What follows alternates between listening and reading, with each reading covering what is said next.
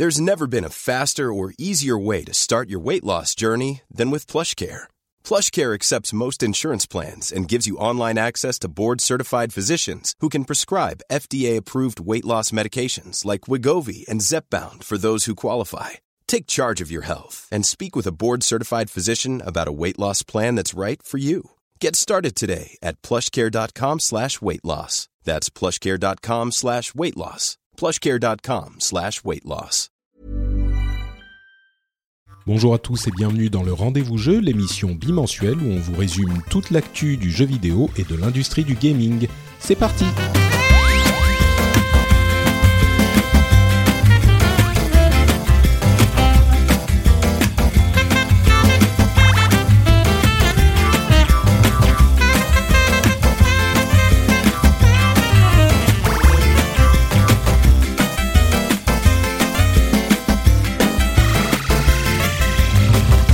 Bonjour à tous et bienvenue sur le Rendez-vous Jeu, l'émission où on vous résume toute l'actualité du jeu vidéo. On parle de l'industrie des consoles, des PC, des mobiles, tout ce qu'il faut retenir et on analyse un petit peu les informations importantes. On vous parle même des jeux auxquels on a joué ces derniers temps. Aujourd'hui, on va vous parler du Nintendo Direct de la semaine dernière où il y a eu des petites choses annoncées et puis surtout l'arrivée du Switch Online Service et on va vous dire ce qu'on en pense. On va aussi vous parler de euh, bah, un petit retour sur Dragon Quest et Spider-Man L'homme araignée, même un petit peu de Destiny 2, les, jeux de septembre en gros. Hein. Euh, on va également dire quelques mots sur Black Ops 4 Blackout, le mode euh, Battle Royale tant attendu. Vous pensez que je suis ironique, mais peut-être pas en fait. Et plein d'autres choses, la console euh, PlayStation classique, le PlayStation Now qui évolue, des petits jeux du TGS et plein d'autres petits news. Enfin, on a énormément de choses à couvrir, donc je ne vais pas perdre plus de temps dans cette introduction. Je suis Patrick Béja et j'ai l'immense plaisir de recevoir à nouveau, après ce qui m'a semblé être des, des, années, des siècles, des décennies, des, des, des éons, non, comment on dit, des ères entières. J.K. Loret, comment ça va? Euh, bonjour, je m'appelle Patrick, j'en fais trop, mais. non, mais c'est vrai que ça fait euh, longtemps. ça fait longtemps, ouais, ce, que, ce que tu es en train de me dire que. Euh, ouais, carrément, mais carrément. T'es es en train de me dire que, mes sentiments euh, ne sont pas, ne trouvent pas leur écho chez toi, c'est ça Non, c'est pas vrai. Non, c'est faux, c'est faux. Tu m'as énormément manqué. Euh, après, tu vois, je, j'ai réussi, j'ai réussi avec avec les vacances notamment que j'ai eu à, à, essayer de t'oublier. Tu vois, ça m'a, ça a un petit peu marché, mais je suis quand même content de revenir. Euh, J'imagine que la présence de ta femme et de ton fils t'ont un petit peu aidé quand même. Ça, bah, voilà, le, la présence de mon fils, le fait que je te borde la mer, tu vois, il y avait plein de choses comme ça qui m'ont dit bon, ça va finalement, le rendez-vous jeu, c'est en septembre, donc c'est cool. Euh, mais non, plus sérieusement, c'est vrai que bah ouais, le mois d'août, euh, il y a eu la Gamescom. Moi, comme j'étais sur place, on n'a pas pu enregistrer là-bas. Enfin, on n'a pas pu, on n'a pas pu faire de numéro spécial Gamescom.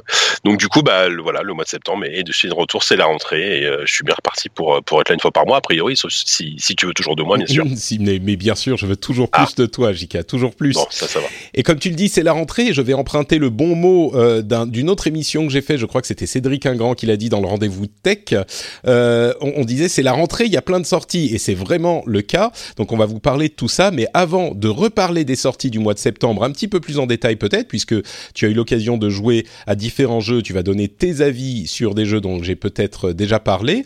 Mhm. Euh, on va parler du Nintendo Direct de la semaine dernière, avec euh, bah, pas énormément de grosses annonces, il y a quand même quelques trucs bien sûr, mais des choses intéressantes et puis des choses euh, qu'on peut dans lesquelles on peut aller farfouiller.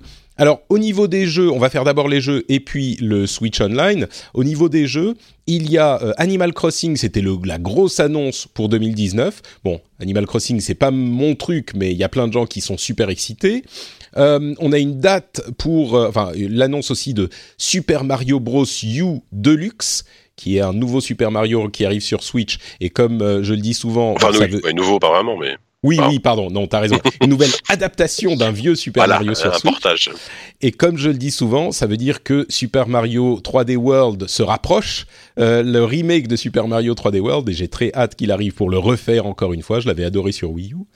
Euh, Yoshi's Crafted World euh, sortira au printemps 2019. Il y a Luigi's Mansion 3 qui arrive sur Switch à un moment, et puis des remakes de plein de Final Fantasy, dont Final Fantasy VII, euh, et enfin Diablo 3 qui arrive le 2 novembre. Ça c'est plus pour la news Blizzard. Le 2 novembre c'est le premier jour de la BlizzCon, ce qui veut dire que a priori c'est pas un hasard qu'ils le sortent à ce moment. Je pense qu'il y aura une annonce d'un, enfin ça confirme encore l'annonce d'un autre euh, projet Diablo, un autre jeu Diablo à la BlizzCon euh, d'ici, bah maintenant un petit peu plus d'un mois. Donc sur tous ces jeux, des trucs qui te parlent? Bah écoute, c'est vrai que euh, bon Animal Crossing euh, je, suis comme toi en fait. Moi moi j'ai un rapport particulier à Animal Crossing c'est quasiment à, chaque à chaque nouvel épisode j'essaye de m'y mettre en me disant ouais cette fois-ci ça va me plaire euh, cette fois-ci je vais accrocher et tout. Et puis j'y joue 3 4 5 heures et puis au bout d'un moment je me dis mais on a marre de planter tes, tout ça poireaux et de, de s'assurer que Clémentine est contente de te voir et de recevoir des lettres tout ça ouais d'échanger des, des, clochettes et tout. Bon, voilà, c'est, c'est, je, je, comprends que l'engouement de, de, de, cette licence, c'est vraiment, elle est culte pour plein de gens. Mais voilà, et puis il arrive sur Switch, bon, c'est, c'est, c'est juste une non surprise, hein, mais c'est voilà, c'est une bonne nouvelle. Euh, après, je, me plaindrais à partir du moment où les jeux sont bons, je me plaindrai rarement des, des portages euh, qui issus de la Wii U, parce que souvent c'est des jeux bah, auquel les gens n'ont pas beaucoup joué, voire pas du tout, puisque la Wii U a, pas marché. Donc le fait d'avoir New euh, New Super Mario euh, euh Bros U, euh, bah pour moi c'est cool parce que j'y ai pas joué à l'époque. Et 3D World, c'est vrai que tu l'as cité, mais pareil, je suis passé à côté, donc je serais, je, serais, bien content. voilà, beaucoup de portages. oui, juste pour, pour, clarifier, 3D World n'a pas mm. été annoncé du tout. Hein. C'est juste que moi je, suppute qu'il arrivera à un moment. Mm. Ça semble pas, ça semble logique effectivement. ouais, c'est effectivement beaucoup de portages, beaucoup de portages. Les, les, les ça m'a fait rire. Je sais pas si entre guillemets. Il y a, il y a beaucoup de gens qui râlent parce que FF8, FF9, FF10 vont sortir sur Switch et le 8, non pardon FF7, FF9 et FF10 sortent sur Switch et le 8 est passé à la trappe. On sait pas trop pourquoi. euh, J'ai l'impression que c'est un épisode qui je est pense qu'on sait pourquoi en fait. Bah, ouais, mais je connais plein de gens qui adorent le 8 moi. Hein. Enfin, moi j'ai pas joué, je peux pas vraiment juger, mais je connais plein plein de gens qui adorent le 8 et euh, bon c'est bizarre. T'as l'impression que c'est un peu le vilain petit canard de la série. Euh, et finalement bon bah moi je sais très bien comme, comme un comme un comme un gros euh, un gros nerd, je vais replonger dans Diablo 3 sur Switch parce que ah oui, tu vas y euh, rejouer. Ouais, je pense. Enfin, je sais pas. Je suis, je suis quand même ultra. Déjà, un bon hack and sur Switch. Euh, pour le moment, il y en a pas euh, parce qu'il y a eu Titan Quest, mais apparemment le portage est de mauvaise qualité. Euh, j'ai vu, j'y ai joué à la, à la, Gamescom un petit peu à Diablo 3 sur Switch parce qu'il était, il était en démo. Et écoute, j'étais plutôt rassuré parce que parce qu'ils ils ont fait le choix. je sais pas si tu en avais déjà parlé, mais ils ont fait le choix de downgrader le l'aspect graphique. Le jeu est pas très joli. Enfin, s'assurer d'avoir une bonne fluidité. Voilà. Par contre, on est on est normalement au taquet. Alors, je crois qu'on est à 30 FPS ou à 60. Non, on doit être à 30 plutôt, mais en, en constant. C'est-à-dire qu'il y a aucune baisse de framerate. En tout cas, c'est ce que ce qu'ils veulent. Moi, du peu que j'en ai vu, c'est fait que dans, même dans les moments où il y a beaucoup d'ennemis et d'effets à l'écran, euh, ça tient, ça tient bien, quoi. Donc, euh, j'ai juste un peu peur de la prise en main. Pour le coup, j'ai jamais joué à Diablo à la, à au pad. Hein, ça marche très bien. Hein.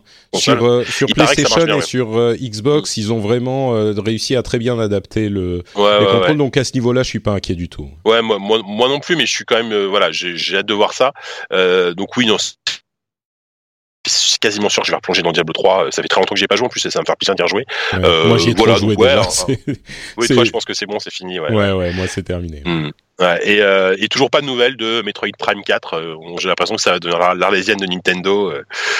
Bon, je, je pense qu'ils, je pense sincèrement qu'ils l'ont annoncé trop tôt et qu'ils ont tellement rien à montrer que bah, pour le moment ils peuvent, ils peuvent pas se permettre de communiquer dessus. Quoi. On verra. C'est possible. C'est vrai que bon, c'est pas qu'on on l'attendait, euh, on pensait qu'il ah allait être annoncé, mais oui, c'est.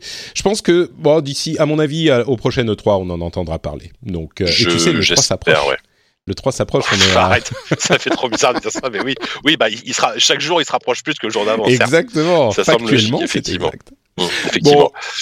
L'autre morceau, c'était euh, la partie sur le Switch Online qu'ils ont détaillé avec euh, bah, force détail. Euh, donc, on sait bien le, le prix euh, de, du, du, service. On est à une vingtaine d'euros par an. Il est déjà disponible depuis une petite semaine. Il fonctionne exactement comme prévu. Les choses à noter c'est le, le fait que d'abord le truc qui a fait beaucoup de bruit, c'est que euh, certains jeux ne sont pas euh, n'ont pas la possibilité d'avoir du des sauvegardes dans le cloud, euh, de d'uploader de, leurs sauvegardes dans le cloud. Avec une explication de Nintendo qui est quand même hyper étrange, ils disent que c'est pour éviter la triche c'est-à-dire l'idée de euh, que quelqu'un pourrait euh, faire un, truc qu'il ne voulait pas dans sa sauvegarde et euh, l'effacer, la retélécharger du cloud. Ce qui, bah, enfin, ce qui est quand même étrange parce que ça fonctionne très très bien avec les autres consoles. Peut-être qu'ils ont besoin de l'avoir en local parce que la Switch est portable et donc elle peut ne pas être connectée à Internet. Mais enfin, on peut déconnecter sa, sa, console PlayStation d'Internet et jouer quand même à différents jeux. Donc, on comprend pas très très bien pourquoi ils ont fait ça. Euh, mais certains jeux, alors ils parlent de Splatoon par exemple, Splatoon euh, ou, Dark Souls, euh, on pourra pas uploader les, sauvegardes pour éviter la triche. Il, parlait aussi de Dead Cells, mais finalement Dead Cells on peut. Donc Enfin, il y a un petit peu quelque chose d'un petit peu étrange là-dedans. L'autre aspect, c'est que les sauvegardes ne seront pas disponibles, seront possiblement effacées très vite après qu'on annule son abonnement. Sur les autres consoles, elles sont conservées, je crois, pendant six mois. Donc, on peut annuler l'abonnement ou euh, euh, se réabonner ensuite. Euh, on a six mois de, de, période de, grâce, on va dire de répit. chez Nintendo, c'est pas clair. Ils disent bah peut-être qu'elles seront plus là. On imagine qu'il y a quelques jours où elles sont encore là quand même pour éviter que l'instant où vous vous désabonnez par oubli tout soit effacé. Mais ça, c'est aussi une petite, euh, euh, euh, comment dire, un petit inconvénient par rapport aux autres services. un autre truc, c'est que on peut partager des jeux avec quelqu'un d'autre. sur Switch, c'est-à-dire que on peut avoir un jeu qui est acheté avec notre compte Nintendo, on le télécharge sur une console, on le télécharge sur notre console secondaire qu'on définit comme console secondaire, et tant qu'on est connecté à Internet, on peut y jouer sur la console secondaire. Là encore, on se dit ouais, cool, je vais pouvoir jouer à mon jeu sur deux consoles. Bien sûr, on peut pas jouer en même temps sur les deux consoles, ça c'est normal. Mais la console secondaire doit être connectée à Internet en permanence, contrairement à la console principale. Et euh, c'est un truc qui existe évidemment sur les autres consoles sans avoir besoin d'être connecté en permanence. Si vous téléchargez un jeu euh, PlayStation par exemple sur votre deuxième console PlayStation et que ensuite vous vous déconnectez d'internet, bah vous devez vous connecter je crois tous les mois, mais euh, à part ça c'est tout. Vous n'avez pas besoin de rester connecté en permanence. Donc au final, euh, le service. Ah oui, il y a aussi les jeunesses que j'oublie presque. Il y a une vingtaine de jeunesses qui, à mon sens, sont vraiment pas une grosse motivation pour euh, pour euh, s'abonner au service. Une vingtaine de jeux auxquels ils ont ajouté l'aspect jeu en ligne et puis on peut jouer à deux. Ok, bon, si vous voulez jouer à Balloon Fight, très bien. Mais le jour où il y aura des jeux Super NES, ça sera différent. Mais au final, c'est quand même un service qui pour le, on s'en fout. Les gens, comme je le disais, vont payer parce que c'est beaucoup moins cher que les autres. C'est le tiers du prix des autres. Mais bon, il a quand même, à chaque fois qu'il y a un truc sympa, il y a une restriction par rapport aux autres services du genre. Mais c'est Nintendo, donc ça va parce qu'on les aime bien. Ouais, et en même temps, c'est Nintendo, donc ça, ne surprend pas que ce soit un peu à la rue par rapport à ce que fait la concurrence. Enfin, via Nintendo, traditionnellement, c'est devenu presque une tradition, malheureusement. Ils, ont, toujours été super à la bourse sur les services en ligne. Euh, euh que, que, dire? Ouais, alors, effectivement, moi, moi j'ai eu l'occasion de je, je l'ai testé. Euh, ce qu'il faut, ce qu'il faut dire, c'est qu'il y a une semaine d'essai gratuit. Donc ça coûte 4 euh, euros, 5 euros par mois, c'est ça, et 20 euros par an. Euh, donc c'est effectivement pas très cher. Euh, la première semaine est gratuite. On peut en plus se désabonner très facilement avant, avant la fin de la période d'essai si on veut juste tester et voir comment ça fonctionne. Et, effectivement, c'est encore bourré de petites aberrations, de trucs pas pratiques. Euh, le, le, catalogue de jeux rétro, alors euh, il est euh, bon, ça certes, ça se focus sur la NES, mais mais en dehors des, Mario, enfin de, de deux Mario, un Zelda et de trois de trois jeux comme ça, jeux comme ça qui sont encore agréables à jouer aujourd'hui, on va dire. il y a énormément de choses qui manquent. Il y a aucun jeu, il y a quasiment pas de jeu d'éditeur tiers. Enfin bon, voilà. Et effectivement, on attend plus les jeunesses. Euh, il on est censé pouvoir jouer à certains de ces jeux en ligne avec des amis. Ça, c'est pareil, c'est une première, c'est rigolo, c'est des jeux rétro. Euh, personnellement, j'ai testé avec un collègue, ça n'a pas marché. Je ne sais pas si c'était moi ou la, connexion internet ou je ne sais quoi. Euh, et, alors, c'était déjà en place avant, bien sûr, mais euh, faut préciser aussi que le chat vocal est une aberration sur cette console, puisque ça implique de, de télécharger l'application Nintendo sur le téléphone et de se servir du téléphone en fait en kit main libre à côté de la console pour pouvoir chatter euh, avec avec avec des gens euh, pendant une partie. Euh, donc c'est ouais. alors sur, ce pas point, pratique quoi. Sur ce point, il y a deux choses à dire. Euh, D'une part, c'est pas le cas dans Fortnite, dans lequel on peut chatter simplement en branchant un, un, un micro casque dans mm. la console comme sur n'importe quelle autre machine. Euh, D'ailleurs, Fortnite qui euh, est également disponible en multijoueur sans avoir besoin de d'être abonné. Exactement. Ce qui, j'imagine, est euh, un arrangement entre euh, Epic et Nintendo. J'imagine qu'Epic leur paye euh, un petit peu d'argent. Euh, visiblement, Warframe, ça sera le cas aussi. Euh, donc oui, il y a des petits, des, des, des, des, choses qui sont disponibles de manière à ce que les jeux free-to-play, en tout cas, restent complètement free-to-play. Mais mm, sur ce point-là, maintenant que j'ai un enfant, même s'il est beaucoup trop jeune pour jouer aux jeux Nintendo, euh, tu sais que je, pense aux choses de manière un petit peu différente. Je me dis, il, joue aux jeux Nintendo et il n'a même pas la possibilité de voir quelque part euh, le, fait de pouvoir chatter eh ben ça me, je me dis la console Nintendo, c'est la console hyper safe pour les enfants. Il y a aucun risque, bon sauf s'ils téléchargent Fortnite évidemment, mais euh, il y a aucun risque qu'ils aient aucun problème. Il aura oui. 5 ans, ouais. Bien sûr, bien sûr. Mais tu vois, pour la plupart des jeux Nintendo, c'est tellement rond, mignon, et même l'aspect chat, bah il y en a pas. Donc il y a aucun risque. Tu vois, tu le laisses tranquille avec sa console. Tu vas pas te dire euh, ah merde, il va tomber sur euh, un excité qui va l'insulter ou qui va dire des trucs hyper ouais, ouais, perturbants et et je pense que c'est pour ça qu'ils l'ont fait. Et, et c'est un truc, on, aurait pu me le dire quand j'avais pas un enfant, genre dire ah ouais, mais fais chier machin. Aujourd'hui, euh, le simple fait d'avoir un enfant et de considérer ces choses-là, je me dis bah écoute, euh, dans quelques années, je serai peut-être plus tranquille en le mettant sur la Switch que euh, de le mettre sur la PlayStation quoi. Mais bon. Je comprends, je comprends bien, mais après rien n'empêche d'aller d'aller prendre ton téléphone, bon évidemment, et de et d'activer le chat, mais, mais ah bah oui, non, c'est compliqué quand t'as 4 ou 5 ans. Sais, oui, oui, quand t'as 4 ou 5 ans, non, mais c'est sûr. En même temps, non, ce que t'aurais pu dire, c'est qu'ils auraient pu faire une une un, un, contrôle qui est qui doit être très simple à faire, de désactiver tout simplement, de faire disparaître le chat au niveau de ou la alors, console. Avec et un voilà. mot de passe, enfin, activer le chat, euh, un mot de passe parental. Euh, ouais, mais bon, quand il est avec le mot de passe, il y a la tentation, tu vois, il se dit ah mais il y a le chat, pourquoi moi j'ai pas droit d'avoir euh, le, le chat avec les trucs. Et là tu dois lui expliquer qu'il y a des prédateurs sexuels sur internet, tout ça, c'est tu vois, c'est des conversations un petit peu euh, inconfortables que t'aimerais bien attendre un peu avant d'avoir euh, d'avoir à les avoir quand ils ont quand ils ont 4 ans et qu'ils veulent juste jouer à Mario Kart, tu vois. Donc enfin bon, c'est un, un détail mais c'est sûr. Après, enfin, euh, ça c'est si on peut partir en débat euh, là-dessus sur les, la, la, façon dont on gère les jeux vidéo, mais c'est clair que après, euh, moi, moi, je sais que mon, mon, mon, fils quand il sera je joue aux jeux vidéo dans les premières années, c'est hors de question entre guillemets que je je sois pas à côté de lui quand il joue, tu vois. Alors, enfin, tu vois, quand on jouera à Mario Kart, bah, je, je serai à côté de lui. Oui, sur, bien je sûr. À côté de lui. Bon, voilà. Mais mais après, il y a bien sûr, il y a, il y a, il y a ce qu'on dit, il y a la pratique. Hein. Ça se trouve, il jouera à GTA quand il aura 8 ans, j'en sais rien.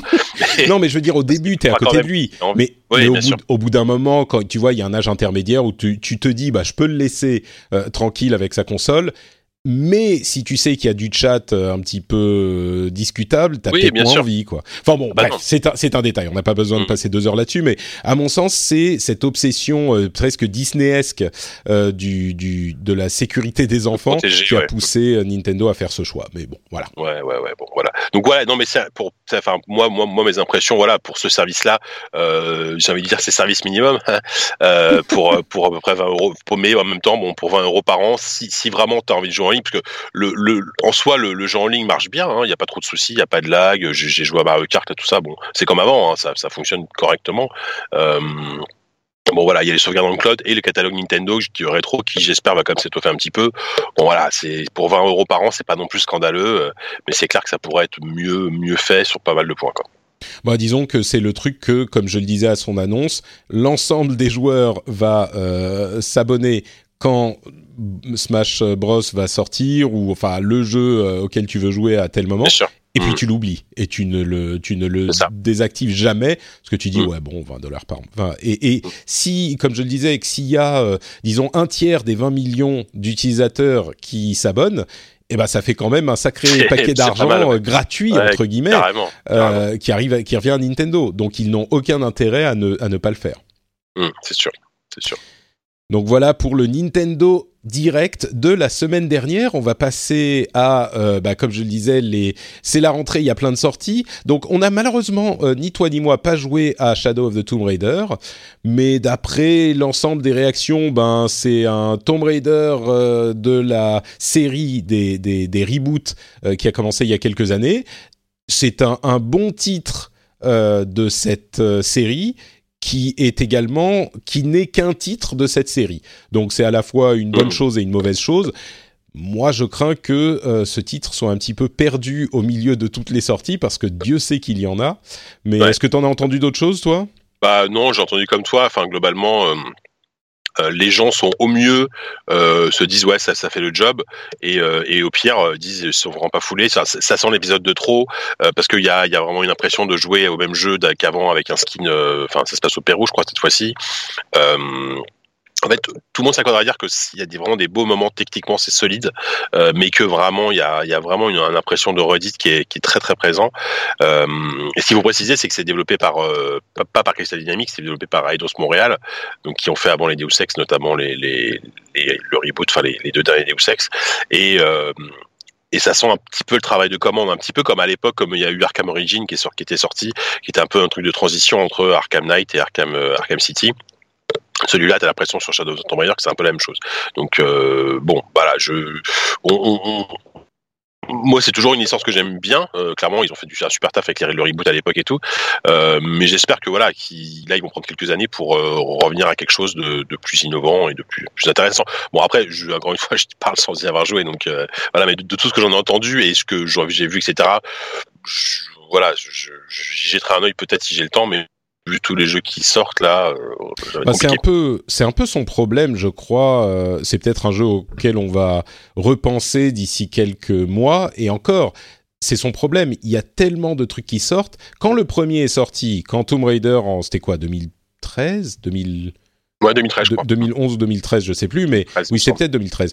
Euh, quand il est sorti, on n'était pas du tout dans ce paysage vidéoludique absolument fou dans lequel on est depuis 2-3 ans maintenant, où euh, il y a un jeu qui pourrait être jeu de l'année euh, qui sort chaque mois. Et, et souvent, surtout, j'allais dire surtout à cette période, mais disons que c'est l'accélérateur à cette période, mais toute l'année c'est le cas. Il y en a deux, trois, quatre qui sortent chaque mois qui sont super intéressants.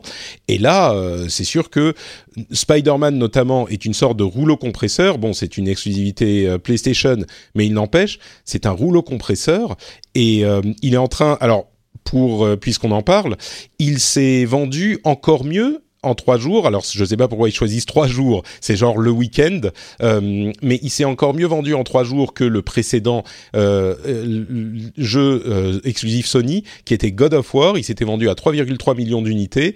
Pardon, il s'est vendu à 3,3 millions d'unités en trois jours. God of War cette année hein, était déjà la meilleure vente d'exclusivité PlayStation avec un petit peu moins. Mais donc, d'une coup sur coup, la politique de Sony d'exclusivité de grande qualité se, se, confirme comme une réussite puisque effectivement, ils en vendent par par camion entier.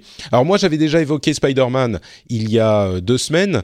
là, je l'ai fini, donc j'ai un petit peu plus de, choses à dire dessus, mais euh, c'est pour moi, euh, c'était vraiment un jeu qui est qui n'a pas grand-chose de d'innovant et qui a qui réussit à être hyper plaisant, hyper agréable à, pour un, un, énorme public qui peut être intéressé par ce jeu étant donné la, la folie euh, Marvel et super-héros qu'on a grâce au cinéma notamment en ce moment. Et, et, toi, Jika, donc tu me disais que t'étais a priori pas hyper intéressé par le jeu et qu'il t'a il t'a convaincu. Ouais, ouais, bah carrément. Moi, moi juste avant, euh, avant la sortie, tout ça, bon, on, on, voyait les trailers de l'E3, les démos, etc. Euh, moi, franchement, j'étais, j'étais pas loin de, de, enfin, m'en fiche. Je sais pas si ça se dit. Euh, en restant, en, en restant poli. J'étais pas loin de m'en ficher. En fait. Non, mais voilà, je me suis dit bon, voilà, Spider-Man, j'en suis pas dingue. Je suis pas, je suis pas un énorme lecteur de comics ou un amateur même du MCU. J'aime bien sans plus, quoi. j'aime bien Insomniac, c'est vrai, mais c'est un studio pour moi. Enfin, en fait, je, je, je, me disais que ça n'allait pas être un mauvais jeu, mais voilà, je mais pas pour voilà. toi, quoi. Pas pour moi exactement. Et euh, et, ah, puis, et puis les premiers tests sont tombés, les premiers premiers avis et tout. Je me suis dit ah ouais non, il y a, peut-être un truc à faire quoi. Il y a peut-être quelque chose finalement. Et c'est vrai que euh, c'est un un jeu qui est euh, bah alors je sais pas encore une fois j'ai pas joué à Tomb Raider mais j'ai l'impression que un peu comme Tomb Raider qui, qui reprend une recette connue mais qui, je trouve qu'il fait ça extrêmement bien, mais extrêmement fluide. Je trouve que la, la narration euh, s'intègre bien dans le gameplay, c'est fluide, euh, les, les missions s'enchaînent de manière intéressante. Enfin, voilà, c'est tout simplement plutôt bien écrit pour du comics. Euh, c'est bien doublé, le, la VF, et notamment VF, c'est une très bonne VF. Euh, le système de combat, c'est celui d'inspirer de des Batman, mais en même temps, je trouve qu'il va plus loin. Il est, il est, il est, il est plus, il est plus, plus complet. Il, est, très, adapté à Spider-Man surtout. Moi, j'avais un petit peu peur. J'avais un petit peu peur que ça soit Batman euh, euh, quasiment identique. Et en fait, c'est oui, c'est clairement le système inspiré de Batman, mais c'est aussi clairement un système où tu joues mm. Spider-Man, quoi. Tu joues très très mm. différemment, différemment de ce que tu fais dans Batman. Carrément. Et, en fait, ils arrivent à prendre le meilleur de, bah, d'un côté Rocksteady avec ce qu'ils fait, ce qu'ils ont fait sur Batman. Il y a même du Naughty Dog dans la façon dont ils avec justement les, cinématiques, avec le gameplay, euh, euh, la façon même dont, dont, je vais raconter, il y a, y a, quand même une influence très clairement, je trouve, de ce que fait Naughty Dog. De toute façon, Insomniac Naughty Dog, ils ont des accointances euh, évidentes depuis des années. ce qui fait que derrière, il y a un jeu qui est super solide et, et vraiment, il y a, y, a, y, a, y a ce plaisir simple, tout simplement, de sauter d'un immeuble et de se balancer d'immeuble en immeuble dans Manhattan et qui est, et qui est, euh, et on s'en lasse pas en fait. Enfin, moi, pour le moment, je m'en suis pas lassé de cette, de cette, de cette phase, de cette boucle de gameplay en fait, de, de partir d'un, d'un, immeuble à l'autre. Euh. Enfin voilà, donc c'est, c'est une bonne surprise. Euh, c'est, on, puis on sent que c'est un jeu. Enfin, c'est bête à dire, mais on sent vraiment l'amour et le respect de, du comics. Euh, J'ai l'impression, en tout cas, et de Spider-Man dans, dans ce jeu. et, je, et, je, pense que c'est un jeu qui va énormément plaire. J'imagine que les fans de Spider-Man, même même ceux qui sont pas forcément des gens qui sont branchés jeux vidéo, euh, ils, ils, ont dû ils ont dû ils ont dû péter un câble en voyant le jeu parce que c'est magnifique, c'est euh, ça a l'air d'être fidèle au comics, enfin en tout cas à l'esprit du, du, comics. Donc euh, non, super boulot quoi. Ouais, et c'est le, les retours que j'ai eu depuis le dernier épisode, c'est que vraiment, euh, même les gens qui sont a priori pas clients ou qui n'étaient pas convaincus, euh, au, pire, se sont laissés séduire et se disent ah c'est quand même un jeu sympa. Euh, même les gens qui sont pas du tout du tout clients de ce genre de jeu grand public, super production triple A. Donc ouais, une, une, vraie réussite franche, claire et d'ailleurs qui se traduit dans les chiffres. Je pense qu'ils ont fait absolument la, la bonne, ils ont eu la bonne approche pour ce jeu-là et et, pour moi qui aime beaucoup l'univers des super-héros, je me dis euh, ça peut donner lieu à d'autres adaptations, même si d'autres super-héros, c'est pas forcément évident de trouver le bon style. Euh, parce que là, c'était parfaitement adapté dans New York, avec le, fait de se balancer avec les, les, toiles d'araignée. C'était parfait pour, euh, pour Spider-Man, pour Spider-Man, mais les tous les autres super-héros, c'est un petit peu compliqué, quoi. Comment faire euh, Encore que, on peut trouver des trucs euh, pour les X-Men, pour euh, les, les, les Fantastic Four, pour Iron Man, je sais pas, mais peut-être que on aura notre dose de Iron Man avec Anthem dans, dans quelques mois. Ouais, bien sûr. Bah, N'oublions pas, on parlait de juste avant que Eidos Montréal, je crois, ils sont toujours au travail sur un jeu Marvel, un, jeu, un, jeu, Avengers. Donc, euh, c'est, c'est, je, suis très curieux de voir ce qu'ils vont donner parce que là, là en plus, si c'est inspiré d'Avengers, ça veut dire que potentiellement on devrait contrôler plusieurs personnages, plusieurs Avengers. Donc, il y a, y, a, y a beaucoup, beaucoup de challenges là-dessus en termes de, de, game design et tout ça. Quoi. Bon, on va voir. Ouais, le fait qu'on n'en ait pas entendu parler, ça veut peut-être dire qu'ils se rendent compte à quel point c'est ambitieux s'ils veulent faire un truc de la qualité ouais, c'est sûr, c'est de Spider-Man, quoi. Euh, donc voilà pour Spider-Man. Je voulais juste dire, sans spoiler, que euh, il y a des choses intéressantes qui se passent dans l'histoire aussi. C'était un aspect un petit peu faible quand j'en ai parlé euh, il y a deux semaines il y a des choses intéressantes qui se passent, des moments un petit peu surprenants euh, et voilà, je vais pas en dire plus parce que j'aime pas les spoilers, mais à ce niveau-là aussi, c'est au, début on se dit c'est vraiment juste euh, bon bah voilà, c'est marrant de se balader dans dans dans New York et c'est effectivement le cas. Je veux pas non plus faire croire que c'est un scénario de fou, mais il a un petit peu plus de profondeur que je pensais au début. Donc euh, donc euh, bonne bonne surprise pour moi également. Euh, et donc on évoquait le fait que Dragon Quest, euh, tu y as beaucoup joué euh, aussi. J'en avais parlé il y a, ouf, ça fait bah, peut-être deux semaines, un mois, je sais plus. Bah, c'est sorti au tout, début du mois, donc. Tout début du mois, mmh, donc mmh. ça devait être à l'épisode précédent. Mais mais oui, donc Dragon Quest, pour moi, c'est vraiment le RPG super classique, mais qui est tellement solide à la base que mmh. il, fonctionne et en plus de ça, c'est tellement tellement, je, veux dire mignon, mais, mais mignon, c'est presque une critique. C'est pas le cas. C'est mignon, c'est beau, c'est une plongée.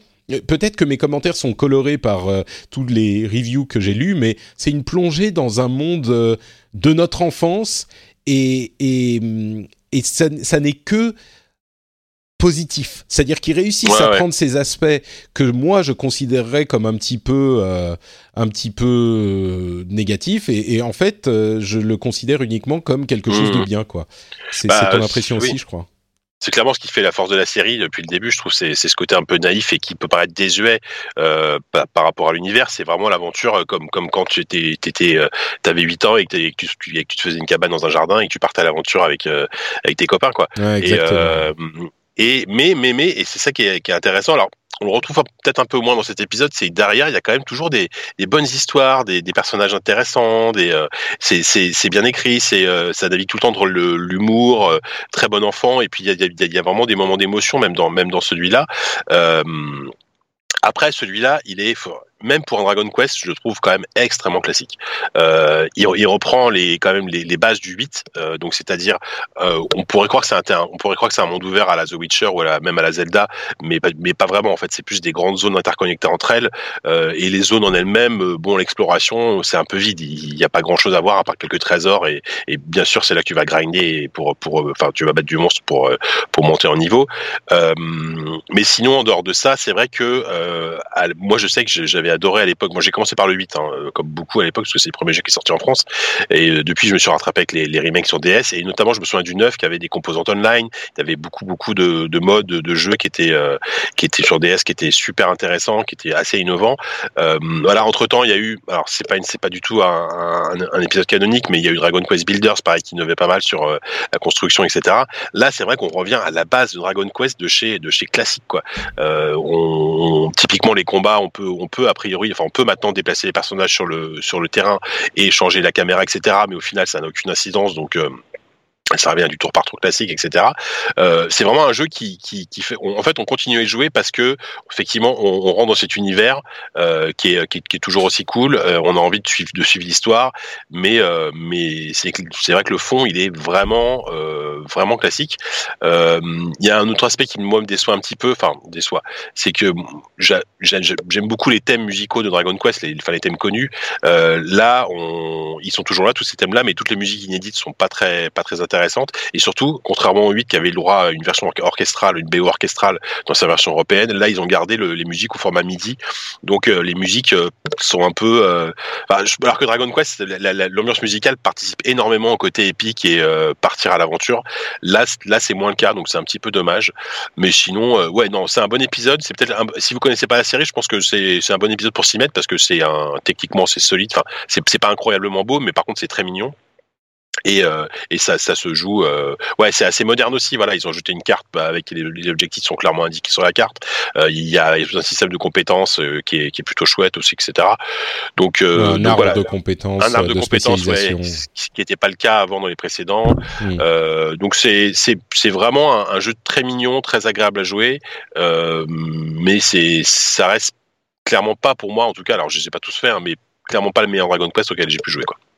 L'avantage, pour moi, le gros avantage qu'il a, c'est quand même, bon, c'est sur une console moderne avec des graphismes d'une beauté incroyable. Enfin, incroyable. J'exagère peut-être un petit peu, non, mais c'est quand même super, super beau. C'est coloré, c'est mignon, ouais, c'est voilà. Ouais. Et, euh, et c'est accessible, quoi. Donc, euh, voilà, c'est, c'est, ouais. ouais. Donc voilà pour euh, Dragon Quest et Spider-Man. Le, le, dernier dont je voulais parler, le dernier jeu de septembre, euh, c'est Destiny 2, puisque alors attendez une seconde. Je sais que vous allez me, me, me dire mais enfin, Patrick, tu avais juré de ne pas euh, acheter l'extension de Destiny. Qu'est-ce qui se passe? Tu, tu, tu, tu contredis, tu vas à l'encontre de tes principes, tu trahis euh, ton éthique. Tu as, tu as, euh, tu as, tu es tombé du côté obscur. Alors, d'abord, oui. soyons. Assume, Patrick. Assume. Non, non, non, non, non, JK. soyons clairs. Ne nous laissons pas euh, influencer par ces fake news qui essaye de pervertir la vérité et la réalité. Qu'est-ce que j'ai dit Qu'est-ce que j'ai dit Qu'est-ce que j'ai dit, Jika Ce que j'ai dit, c'est que j'étais extrêmement déçu de la politique euh, tarifaire de euh, Activision et de Bungie avec Destiny 2 parce que pour cette extension, qui est donc l'extension qui vient un an après la sortie, il était nécessaire d'acheter les deux précédentes mini-extensions de la première année, c'est-à-dire euh, Osiris et Warmind. Et ces deux extensions coûtaient, je crois, devaient être en promo, une vingtaine d'euros, mais c'était pour le principe. tu vois. Et l'extension euh, euh, de cette année coûte une quarantaine d'euros. Et la raison pour laquelle je voulais pas payer ces deux anciennes extensions, c'était parce que j'allais sauter le contenu. Euh, et bien sûr, pour me pour me m'intéresser, même si je fais la partie histoire, il n'y a pas le endgame. Donc, on, on s'intéresse uniquement à la toute dernière extension qui vient de sortir maintenant. Donc, c'était en fait leur donner de l'argent en plus pour du contenu que je ne ferai pas. Donc ça, je l'ai complètement dit et j'ai dit, mais jamais je ne ferai ça. Que s'est-il passé, mes amis, mes, mes chers auditeurs, mes On, confidents est, on est cœur pendu à tes lèvres là.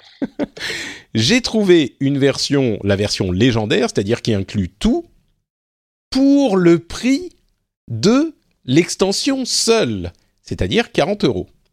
Du coup, qu'est-ce qui s'est passé? J'ai obtenu ces deux extensions que je ne voulais pas payer gratuitement, puisque je n'ai payé que le prix de la toute dernière extension de cette année.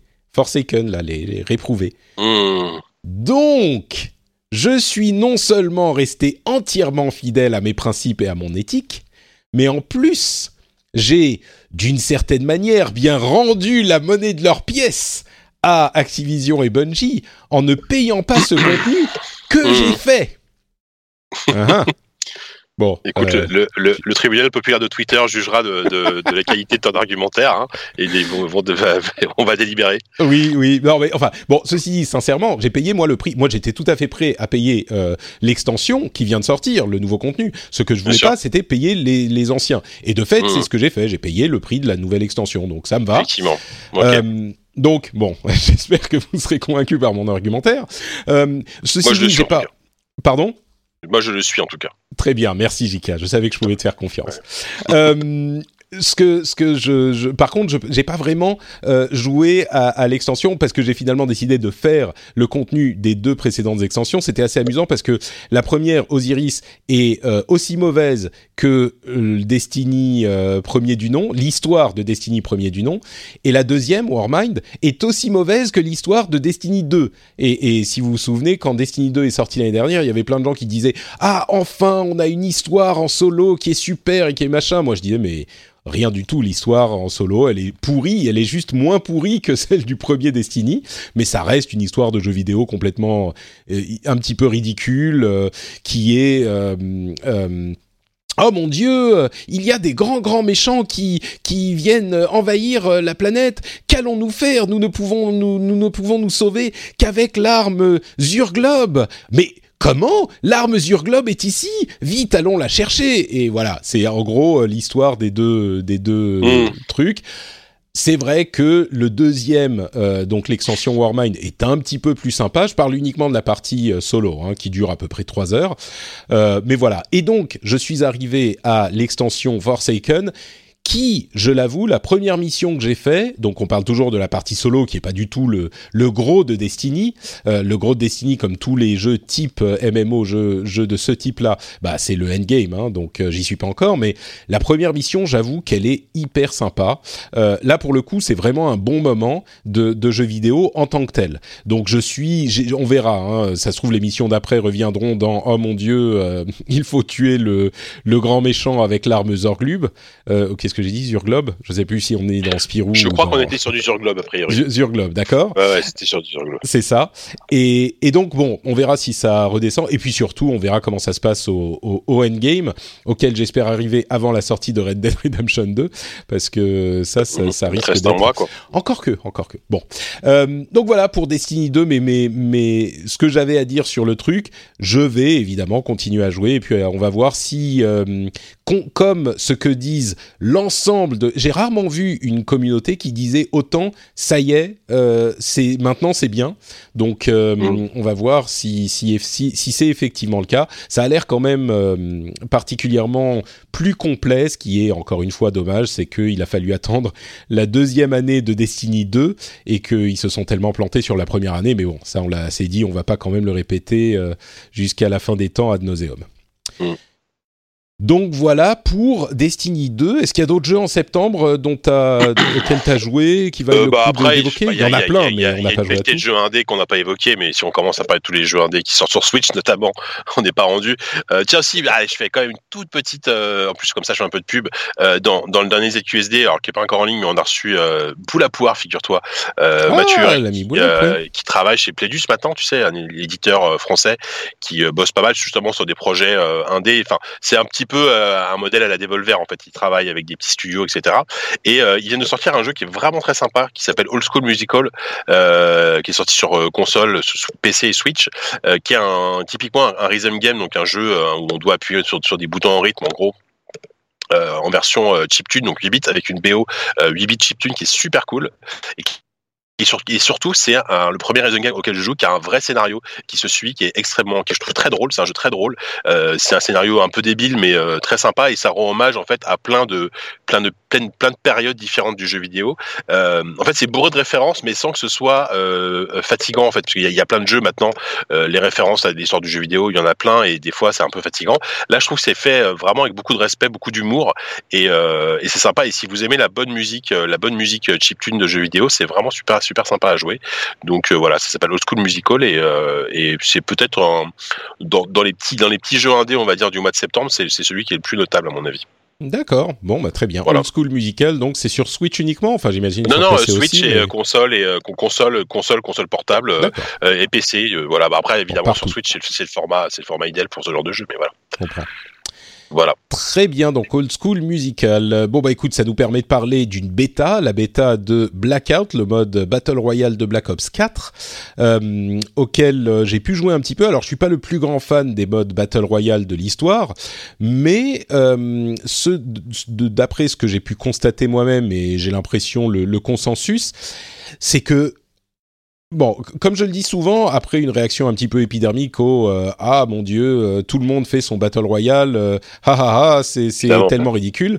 Euh, je crois qu'on est en train, euh, en, en tant qu'industrie, de réaliser qu'en fait c'est pas forcément une mauvaise chose, qu'il y a plein de genres de jeux qui sont nés à partir d'un jeu et que euh, il y a eu des trucs hyper intéressants qui sont faits, par, qui ont été faits par euh, des entre guillemets copies. Et j'irais même jusqu'à dire que c'est presque euh, comme ça qu'arrivent les nouveautés, c'est que tu as un genre qui est euh, intéressant et les, les, les autres sociétés se mettent à euh, j'ai pas envie de, je veux pas dire euh, innover non plus, mais enfin inventer des trucs à partir de cette base et ça peut donner des trucs intéressants. En l'occurrence, euh, Blackout, c'est quand même comment dire, c'est- PUBG sans tous les trucs entre guillemets chiants de PUBG. C'est-à-dire que c'est un PUBG, un, un PlayerUnknown's Battleground hyper peaufiné, euh, hyper euh, poli avec amour, hyper arcade. Donc il y a quand même, bon, les, les super hardcore de, de, de PUBG resteront sur PUBG parce qu'il y a des, des petits détails qui font qu'ils préfèrent ce jeu à un autre. Mais euh, Blackout est quand même beaucoup plus fun plus vite. On n'est pas euh, planqué dans un buisson pendant deux heures à attendre que quelqu'un passe ou euh, on, on, on voit personne pendant euh, euh, une demi-heure de partie et puis euh, tout à coup il y a quelqu'un qui saute d'un toit et qui te tombe dessus avec un fusil à pompe et t'explose et donc ça y est t'es mort. C'est beaucoup plus bah, beaucoup plus arcade et euh, oui beaucoup plus peaufiné. Le jeu euh, fonctionne il tourne super bien euh, t'as pas des bugs partout t'as pas des enfin c'est je pense pas qu'il va faire très mal à Fortnite même si bon généralement Call of Duty il y a beaucoup de jeunes gens qui qui, qui y jouent mais euh, il n'est pas impossible qu'une bonne quantité de frustrés de PUBG se disent euh, ah bah là c'est quand même euh, semi-réaliste et au moins c'est c'est un peu plus fun quoi. Ouais. Donc euh, En, en- en termes d'accessibilité et de convivialité, c'est du coup c'est à mi-chemin entre PUBG et Fortnite. Euh, de ce que Ah, pu en voir. ah, j'irais même jusqu'à dire que c'est carrément au niveau de Fortnite. Ah oui, C'est- d'accord. C'est hyper facile, tu te lances Ouais. euh, très très vite, euh, tu as du, tu, c'est fun tout de suite. Et en plus de ça, t'as pas toute la mécanique de construction euh, qui est qui rebute quand même certaines personnes, pas grand monde, parce que d'ailleurs ils viennent d'annoncer euh, 78,3 millions de joueurs mensuels Une sur paille. Fortnite. Ça va. C'est non mais rendez-vous compte, 80 Non, mais c'est millions de joueurs euh, mensuels. Bon, c'est un free-to-play, mais quand même mensuel, c'est-à-dire qu'il y a des gens même. qui reviennent tous les mois, quoi. Enfin, tous les mois. Que ils ont eu 78 millions de joueurs ce mois-ci. C'est pas depuis le lancement du jeu. donc bon, je pense qu'il y a beaucoup de gens qui, qui sont fans de Fortnite et qui le resteront, mais le fait qu'il n'y ait pas cette mécanique de construction pourra plaire à certains. Donc ouais, c'est cool. Puis le, le, le, gameplay assez nerveux des Black Ops euh, euh, peut bien s'adapter. Et euh, après, je, je sais pas si la, la du coup, j'imagine que pour que ce soit un peu plus nerveux et tout, j'imagine que la taille de la carte doit être réduite par rapport à, à du PUBG. Euh, je crois que celle de Fortnite est globalement plus petite, donc je pense qu'on est plus proche. Je pense par exemple que ça va plus être un concurrent de Fortnite que de PUBG finalement quoi. Ce jeu, bah, même s'il sera, il sera pas gratuit, ça mais voilà. C'est, alors c'est ça, ça pose la question du modèle économique mmh. parce que mmh. évidemment il faut qu'il y ait beaucoup de monde euh, sur, mais pour le coup c'est vraiment un troisième pilier, c'est peut-être même possiblement le, le pilier principal euh, de Call of Duty et, et, on se rend compte que s'il n'y a pas de version solo, bah peut-être que c'est pas forcément nécessaire parce qu'il y a effectivement le Call of Duty multi classique, euh, mmh. il y a le mode euh, zombie qui est devenu un truc euh, vraiment tentaculaire. Quoi. Euh, ouais, et puis tentaculaire en plus, ouais. C'est ça, il est, il est vraiment imposant. Et puis il y a le mode blackout, ça commence à devenir euh, une, une offre intéressante commercialement pour le, le prix du jeu, mais bien sûr, euh, ça divise la communauté en trois modes, j'imagine principalement entre les deux modes mmh. classique et, et Battle Royale. Mais, mais, mais oui, le modèle économique, du coup, si le Battle Royale connaît vraiment un gros succès, comment est-ce qu'ils vont faire Enfin, l'année prochaine, est-ce qu'ils en sortent un autre? Bah, euh, ouais, c'est compliqué. Enfin, est-ce qu'ils le transforment en ah. mode free-to-play mmh. au bout de six mois ou un an ou ce que c'est Ils disent mmh. bon voilà, on, on, se concentre. Il n'est pas impossible si Blackout marche super bien euh, que l'année prochaine il se transforme en mode free-to-play et que il. Euh, bah c'est peut-être ça qu'ils auront intérêt à faire. Bon, après, on, verra. Si, si, le succès du mode Blackout est là, parce que moi, clairement, euh, j'ai joué à, à, Code 4, enfin, euh, Code 4, n'importe quoi, à Black Ops 4, euh, enfin, Black Ops euh, bâton 1, bâton 2, bâton 3, bâton 4, euh, à, à, la Gamescom, et pas sur le mode Blackout, hein, et c'était quand même un peu nul, quoi. Enfin, c'est-à-dire que c'était. Bah, c'est les, modes d'outils, quoi. Voilà, les modes que j'ai fait. Enfin, juste avant, j'ai joué à Battlefield 5, tu vois, en termes d'ampleur, de mise en scène, etc. C'était un peu. Ça, ça, ça, ça, tenait difficilement la comparaison. Après, c'est compliqué de voir ce qu'ils qu font avec cette licence, parce que l'année dernière, quand même, on avait, euh, je trouve, une excellente surprise avec World War II qui revenait à une bonne campagne solo, bien écrite, bien mise en scène, bien scénarisée, très agréable à jouer. Et là, avec ce nouvel épisode, hop, il coupe, enfin, un revirement à 180 degrés, pas, de campagne solo, on vous met un, mode Battle Royale. Donc peut-être qu'à terme, ils vont essayer de jongler avec les deux. Si, le, si, le, si, le, succès du mode Battle Royale est là, il, va, il va être conservé, pourquoi pas en, en passant gratuit, avec des mises à jour, etc., comme n'importe quel aujourd'hui mode Battle Royale, euh, même si PUBG est payant, mais bon, bref. Et pourquoi pas après continuer à faire. Hiring for your small business? If you're not looking for professionals on LinkedIn, you're looking in the wrong place. That's like looking for your car keys in a fish tank. LinkedIn helps you hire professionals you can't find anywhere else, even those who aren't actively searching for a new job but might be open to the perfect role. In a given month, over 70% of LinkedIn users don't even visit other leading job sites. So start looking in the right place. With LinkedIn, you can hire professionals like a professional. Post your free job on linkedin.com slash people today. Du Call of, euh, peut-être plus plus scénarisé, plus solo. Euh, moi, c'est ce que j'aime en tout cas. Parce que une je, année je, sur deux, tu veux dire Ouais, ouais pour, pour, voilà, une année sur deux. Et mais quand même garder quand même ce mode battle royale qui va devenir une sorte de, de jeu à part entière en fait au final. Enfin, c'est. il n'est pas impossible même qu'il le On peut imaginer ça quoi qu'ils le sortent de l'ensemble. Enfin non, en fait, ce qu'ils vont faire, c'est qu'ils vont le vendre. Euh, ils vont baisser le prix comme ils le font toujours de Call of Duty. Enfin, Call of Duty se vend euh, toute l'année euh, mmh. et, et, ils vont baisser le prix, même si les gens ne jouent que à Blackout. J'y pensais et je me dis, il vaut quand même mieux que tout le monde paye 30 euros comme c'est le cas sur, euh, PUBG. sur PUBG.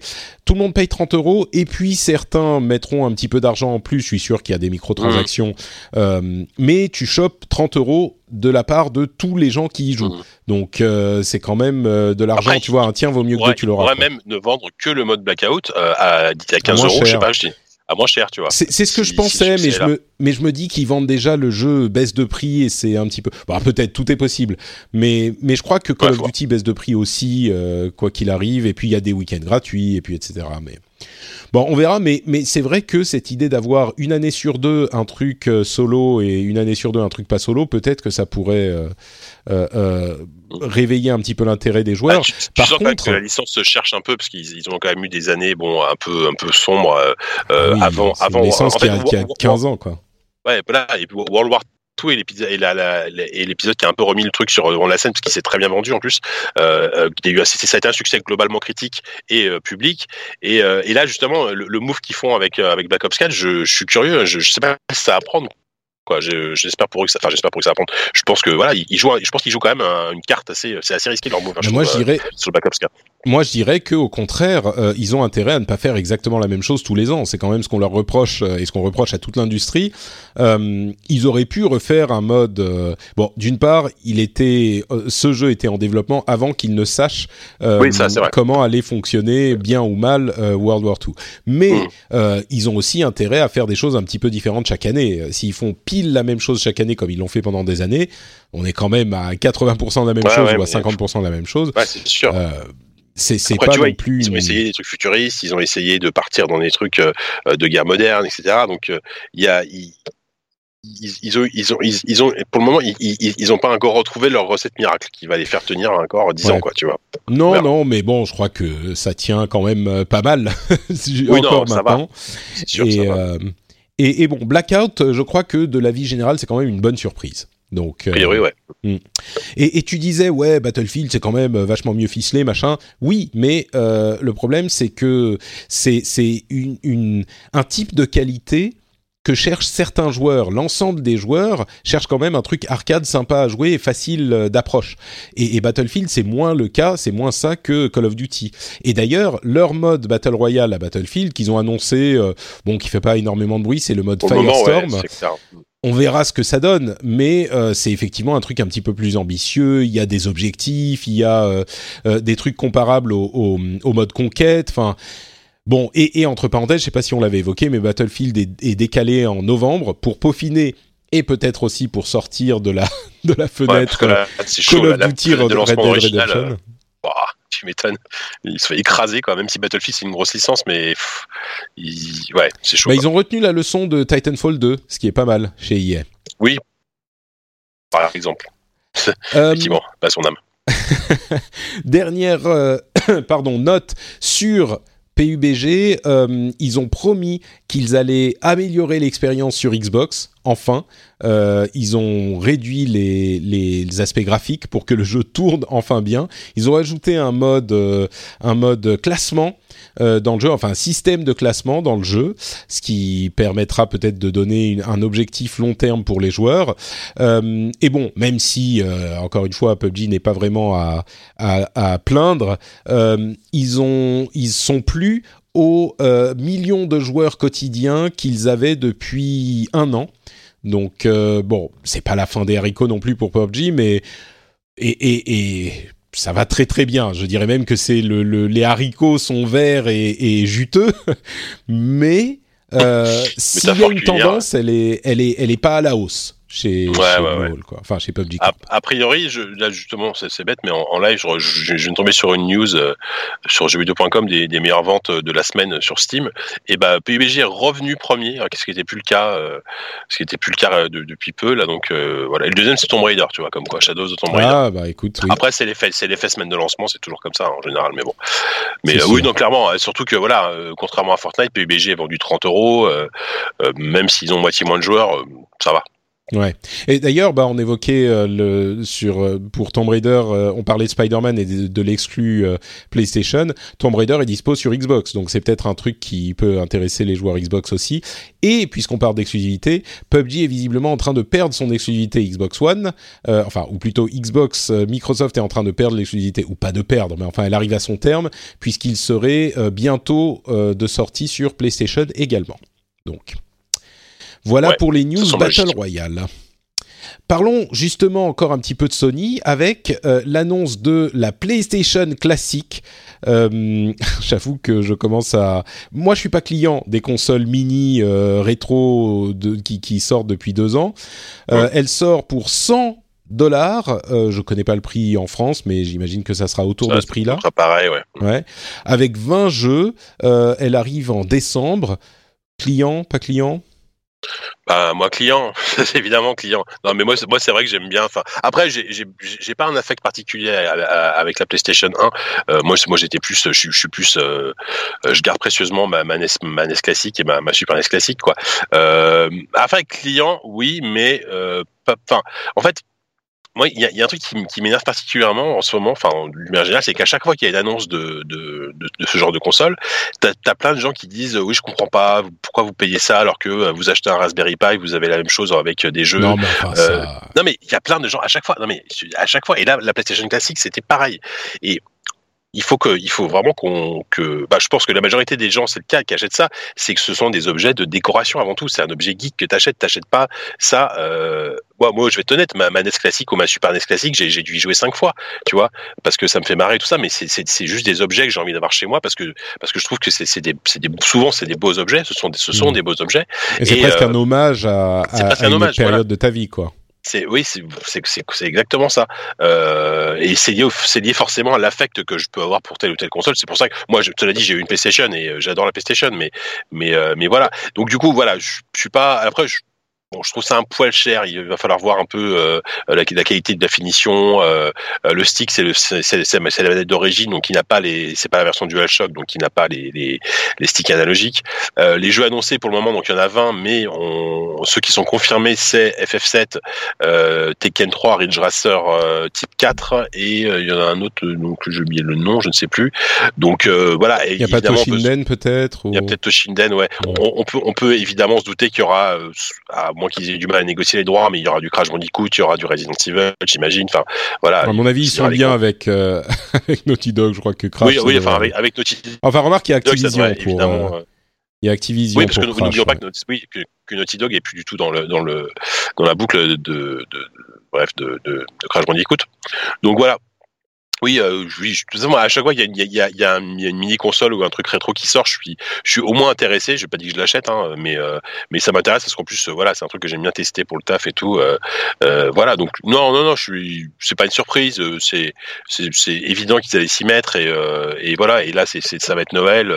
Il y a quand même des chances qu'ils en vendent quelques millions, quoi. Enfin, voilà. Quoi.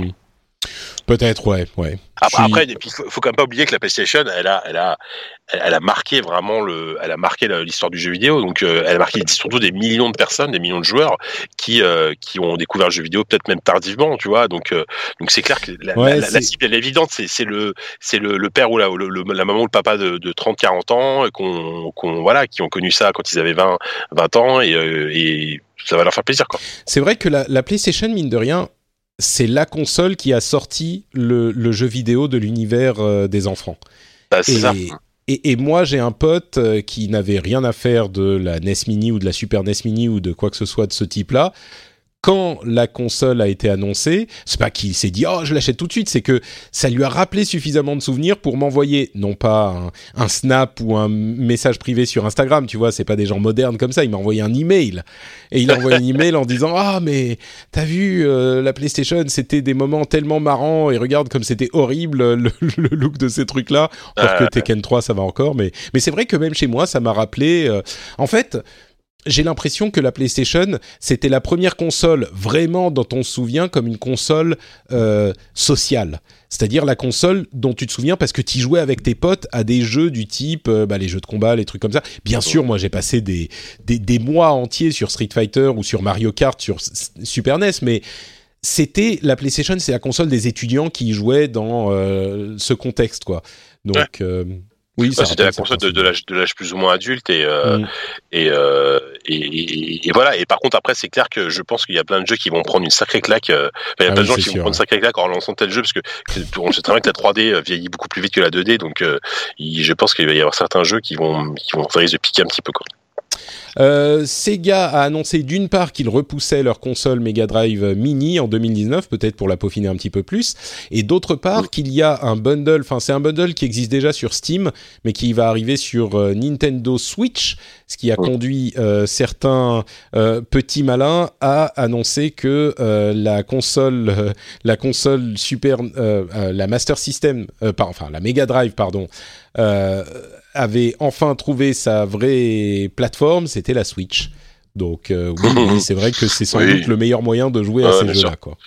bah, c'est compilé, il existe depuis des années sur PC notamment. Euh, euh, c'est vraiment le gros pack de jeux de jeux Mega Drive, les grands classiques. On les a vus 40 fois, mais, mais voilà, si on veut jouer à Street of Rage sur Switch, bah c'est ça va être le seul moyen, quoi. Euh, quelques petites news. Ah non, j'allais oublier le PlayStation Now qui rejoint le Xbox Game Pass.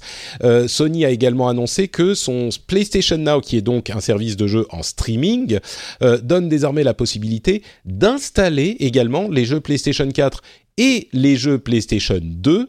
Euh, la PlayStation 3 est sans doute un petit peu trop puissante pour être émulée sur la PlayStation 4, c'est ce qu'on imagine. Donc ils sont pas encore peut-être, mais en tout cas pour le moment ils sont pas euh, disponibles dans cette offre. Mais du coup, ça fait un petit peu le meilleur des deux mondes pour le PlayStation Now. Il y a quelques jeux qui seront pas installables, mais j'ai l'impression que dans l'ensemble, euh, la, la, plupart le sont. On savait que ça allait arriver vu euh, le, le, la logique. Hein, c'est juste beaucoup plus euh, pratique pour certains d'installer le jeu plutôt que de devoir y jouer en streaming s'ils n'ont pas la bande passante ou le, le ping qu'il faut. Euh, donc, comme je le disais, ça rejoint le Xbox Game Pass dans la possibilité d'installer les jeux. Par contre, euh, le, le, bah, le, Xbox Game Pass n'a pas la possibilité de streamer, mais le Xbox Game Pass a les jeux récents, en tout cas les jeux euh, Microsoft qui sortent bah, en même les temps. Party, ouais, ouais. C'est ça.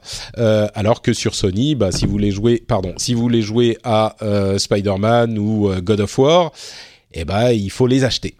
Donc, euh, bah, ça rend le truc un petit peu plus intéressant, je pense. Ça change pas non plus la face du monde, mais euh, c'est un, un, euh, une offre qui du coup devient utilisable par plus de gens, on va dire. Ouais, c'est clair. Surtout que le, le, PlayStation Now, pour l'avoir testé en streaming et tout, et pour avoir testé d'autres services de, de streaming, c'est pas celui qui marche le mieux. Donc, donc le fait qu'on puisse télécharger en tout cas une partie des jeux, c'est bien.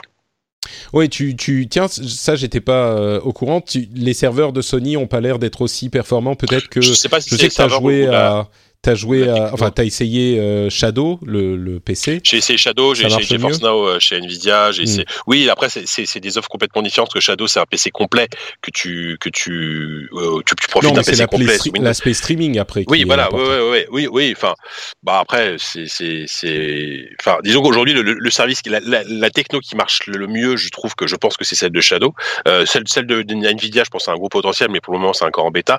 Et, euh, et en fait le PlayStation Now existe depuis longtemps, donc ils sont priori sur des anciennes technos de streaming et de mmh. compression, ce qui fait que ça marche moins bien. Par contre, ce qui est intéressant, c'est que le PS9 fonctionne sur PC aussi. Donc euh, c'est rigolo parce que du coup, ça permet de jouer à. Euh, euh, je crois qu'il y, je crois qu'il y a Red Dead qui est sorti. Euh, oui, par exemple, ça permet de jouer à Red Dead Redemption sur PC, hein, techniquement. Et et Bloodborne vient d'y arriver, je crois qu'on en parlait la dernière fois. Ouais, voilà, mm -hmm. si tu veux jouer, si on a un PC et qu'on veut jouer à Bloodborne, bah, aujourd'hui c'est possible, alors, moyennant une bonne connexion, et c'est pas parfait, mais euh, mais mais c'est possible avec, euh, ouais, mmh. ça fonctionne. Ouais. Euh, donc voilà pour euh, les petites infos Sony. Euh, parlons donc du Tokyo Game Show avec les quelques. Alors il y a eu évidemment plein d'annonces, pas forcément des annonces hyper importantes pour nous, mais parlons de quelques-unes. Un nouveau trailer pour Death Stranding avec cette sorte d'énorme chien monstre de, de, de, pétrole bizarre. bon, petite ouais. réaction. Euh, voilà, ça c'est exactement ce que j'ai dit quand j'ai vu le trailer. Non, non, mais euh, je, ça paraît moi, bien moi, comme je, réaction. non, mais c'est Death Stranding, c'est un, un, jeu très mystérieux, mais qui, qui m'attire quand même. Euh, je, je, je, suis pas, un, je suis pas un fan plus que ça de ce que fait Kojima, mais euh, mais euh, mais mais clairement, il a il, il a trouvé un truc. Et, enfin, il y a une personnalité dans le jeu qui est, qui est assez incroyable. Euh, je crois que c'est Troy Baker qui joue qui jouait le, enfin, le méchant. Ouais. Troy, Troy Baker a du coup un rôle dans le dans le dans le jeu. Euh, voilà, c'est un univers qui est extrêmement attirant. Par contre, bon, même, même si on a vu un peu de gameplay à l'E3, c'est toujours compliqué de savoir exactement ce que ça va être, quoi, ce, ce, que, ce que va être ce jeu. Et, euh, et pour le et, moment. Et ce trailer n'a pas l'air d'en dire plus non. et ça reste bon. Ok. On comprend que ça va, ça va être un, très certainement un boss ou un truc comme ça, mais surtout traditionnellement Kojima les boss il, il, aime bien ça enfin dans Metal Gear ils étaient toujours très, toujours tous très charismatiques donc euh, souvent donc bon voilà mais c'est pas j'ai pas une hype de fou sur ce jeu quoi j'ai pas pas se mentir D'accord. Bon, ce trailer n'a pas changé grand-chose pour toi. Non. Je crois que effectivement, ça change pas grand-chose pour qui que ce soit. Ouais. Euh, si vous aimez, vous êtes, vous aimez toujours. Si vous n'êtes pas client, bah vous serez pas plus client avec ce truc qui reste encore une fois. Euh, C'est ça comme tu le disais. Euh, Dragon Quest 11, bon, on n'a pas de date, mais en tout cas, il y a un nom. Euh, c'est Dragon Quest 11 S, la version Switch. Alors, est-ce que ça veut dire qu'elle sera graphiquement moins bonne ou qu'ils auront euh, des voix en plus ou Dieu sait quoi? On ne sait pas. Mais en tout cas, ils en parlent. Ça veut dire que si vous attendez la version Switch pour y jouer, eh ben, elle n'est pas annulée. Donc, c'est déjà non, ça. Voilà. On ne sait pas quand elle sort, hein. aucune, aucune info. Euh. et je, je, sais que euh, ils avaient, euh, il y avait, il y avait eu des infos quand même. Ils s'étaient un peu exprimés. Je sais plus qui, chez Square s'était exprimé en disant qu'ils avaient pris beaucoup de retard parce que Techniquement, c'était plus compliqué qu'ils le pensaient. Techniquement, c'était extrêmement complexe. Ouais. Maintenant, a priori, il y, a, il y, a eu des mises à jour au niveau de l'Unreal Engine, parce que ça, ça fonctionne sur Unreal Engine. il y a eu des mises à jour de l'Unreal Engine qui fait que, bah, on, le voit notamment sur Fortnite, ce qui fait que maintenant, c'est beaucoup plus facile et souple d'adapter l'Unreal Engine sur Switch. Quoi. Donc, bon, ça va peut-être accélérer les choses. Possible. Euh, Puyo Puyo a annoncé, euh, pardon, Sega a annoncé Puyo Puyo eSports. Et c'est marrant parce que bon, Puyo Puyo est un jeu euh, un Tetris-like d'il y a des, game. ouais, des, des, des, décennies maintenant. Mais c'est marrant parce que c'est un, un, jeu qui serait parfaitement adapté à l'e-sport. C'est du 1 contre 1, facile à comprendre, etc. Et, et pourtant, il n'y a pas vraiment de scène e-sport de ce type de jeu. C'est, j'en ai presque été surpris. Mmh. Euh, alors, je sais mmh. pas s'il le destine vraiment à un e-sport ou c'est juste le nom de l'édition. Euh, je sais qu'il y a techniquement une scène e-sport Puyo Puyo, euh, mais bon, c'est pas le truc le plus connu de la terre. Mais ça m'a fait penser au fait que, tiens, c'est bizarre. Pourquoi ça, c'est pas un, vrai e-sport quoi? Il y aurait une opportunité pour les éditeurs de, de ces jeux-là alors que c'est des jeux quand même qui à, à, très haut niveau qui peuvent être extrêmement impressionnants à regarder et hyper hardcore. C'est ça, ouais, c'est spectaculaire. C'est ouais, ouais, tout ça Tetris ou euh, ou, ou, ou Puyo Puyo. Enfin, ouais, bah je pense que ça, ça reste malgré tout aujourd'hui, ça reste des genres de niche hein, et euh, et euh, voilà, c'est des c'est des c'est des jeux, tu vois, enfin c'est c'est des c'est des jeux de toilette, j'allais dire, mais enfin tu vois, c'est des jeux que tu joues. Ce que tu veux dire. Oui. Ouais, voilà. Et mais effectivement, il y a, y a quand même des, des fous furieux qui, qui, ont un niveau incroyable, mais mais je pense qu'ils sont pas suffisamment nombreux et il y a pas suffisamment d'argent à se faire pour pour lancer le truc. Quoi. Oui, mais justement, ça pourrait être un cercle vertueux. Moi, je, je pense que Puyo Puyo, euh, c'est un jeu qui est, euh, tu sais, qui, qui, je suis sûr que les gens qui euh, nous écoutent n'ont pas pensé à Puyo Puyo depuis des, des, années et se disent ah ouais, je me referais bien une partie de Puyo Puyo là. Tu vois, c'est. Bah, il paraît que le, le, Puyo Puyo Tetris est super cool hein, sur Switch. Hein. J'avais essayé la démo, c'était plutôt sympa, mais. Pareil, ouais. Mais tu sais quoi? Moi, je pense que ce genre de jeu, comme les jeux, on, dit de l'e-sport, pourquoi? Parce qu'il y a une vraie expertise. Et oui, tu peux avoir une expertise dans une version Puyo Puyo contre Tetris, machin, mais c'est un peu trop bordélique. On n'est plus assez dans la période bah, qui était dans les années euh, peut-être 90, début 2000, de euh, ce type de jeu pour se permettre ce genre de fioriture avec euh, tout le bordel entre Puyo Puyo et Tetris tu offres une expérience un peu plus pure, juste Puyo Puyo, et tu permets aux gens de maîtriser le truc, euh, ça pourrait marcher encore mieux que Puyo Puyo Tetris. D'ailleurs, si je ne m'abuse, euh, cette version e-sport sort sur euh, sur Switch. sur Switch, ouais, c'est le cas. Switch et PS4. Donc, Il, franchement, Puyo Puyo e-sport, 19 euros sur Switch, carton assuré. Voilà. Sega. Allez Patrick, tu, tu, tu, lances ta team, tu, tu, la, tu, lances ta team Béja là, et tu, tu recrutes des mecs et. J'irai peut-être pas jusque là. Et, tu te fais, tu te fais de l'argent à plus tard qu'on faire. Voilà. C'est ouais, exactement. Le, on va, on va aller dans le dans le euh, Patrick Stadium. Euh, le fameux, ouais. Pour le. en plus, les Pouillots, ils sont tellement mignons, franchement. Ouais, en plus, mais grave, c'est trop chou, Pouillot. Pouillot, Pouillot Pardon, excusez-moi. euh, tiens, un autre truc euh, qui nous revient de, de, de notre enfance. Euh, Castlevania, si je te dis le meilleur hmm. Castlevania, c'est quoi? Ah, tu veux que je te troll ou pas? Parce que j'ai le, le, truc sous les yeux. non, mais euh, bah, bah, le plus connu, en tout cas, celui qui est le plus apprécié, c'est Symphony of the Night. Mais personnellement, le, mon, mon, préféré, c'est. Euh, je pense que c'est Area of Sorrow sur Game Boy Advance. Mais bon, ah, c'est vrai qu'il était bien, Area of Sorrow. Ouais, je hipster, mais ouais c'était quand même Aria of Sorrow, c'était quand même Symphony of the Night version euh, Game Boy Advance. Ouais, bien sûr, bien sûr. mais, oui, Symphony of the Night, évidemment, le plus, euh, enfin, le, mythique, quoi. C'est ça. Eh bien, il sortirait peut-être, sans doute, en remake mm. sur PlayStation 4 dans pas trop trop longtemps. clairement, il y a eu une, une, ils l'ont soumis, comme on dit, ils l'ont. Euh, oui, si, si, bah si, c'est soumis, ils ont soumis, à, soumis au, à l'autorité de régulation coréenne. Euh, donc, il devrait être annoncé, arriver bientôt, peut-être pour le. Hmm. Euh, c'est le genre de jeu qui peut être annoncé et sortir dans la foulée, peut-être au, au, PlayStation Experience en décembre. Possible. Ouais, ouais, bah oui. Après, est-ce que ce serait une exclu pour Sony Ça, rien, rien, rien n'indique, hein, parce que parce qu'il n'y avait pas aucune raison que Konami se contente de entre guillemets de la PS4, même si c'est un, un, gros marché. Hein, mais c'est vrai, non, t'as raison, t'as raison. J'allais dire, bah, c'est quand même société société japonaise mais peut-être une genre il sort un mois avant sur PlayStation. Mmh, ouais. Puis bon Konami, euh, Konami n'étant plus vraiment que l'ombre de lui-même par rapport à ce qu'il a été, bon voilà, il, il, mise, ce serait pas déconnant qu'ils misent sur leur euh, sur des anciennes licences euh, en mais en version remake. Hein, on n'est pas non plus à développer des nouveaux jeux, mais c'est déjà c'est déjà pas si mal pour eux quoi. c'est vrai, ouais, c'est pas si mal pour Konami déjà d'avoir. Ouais.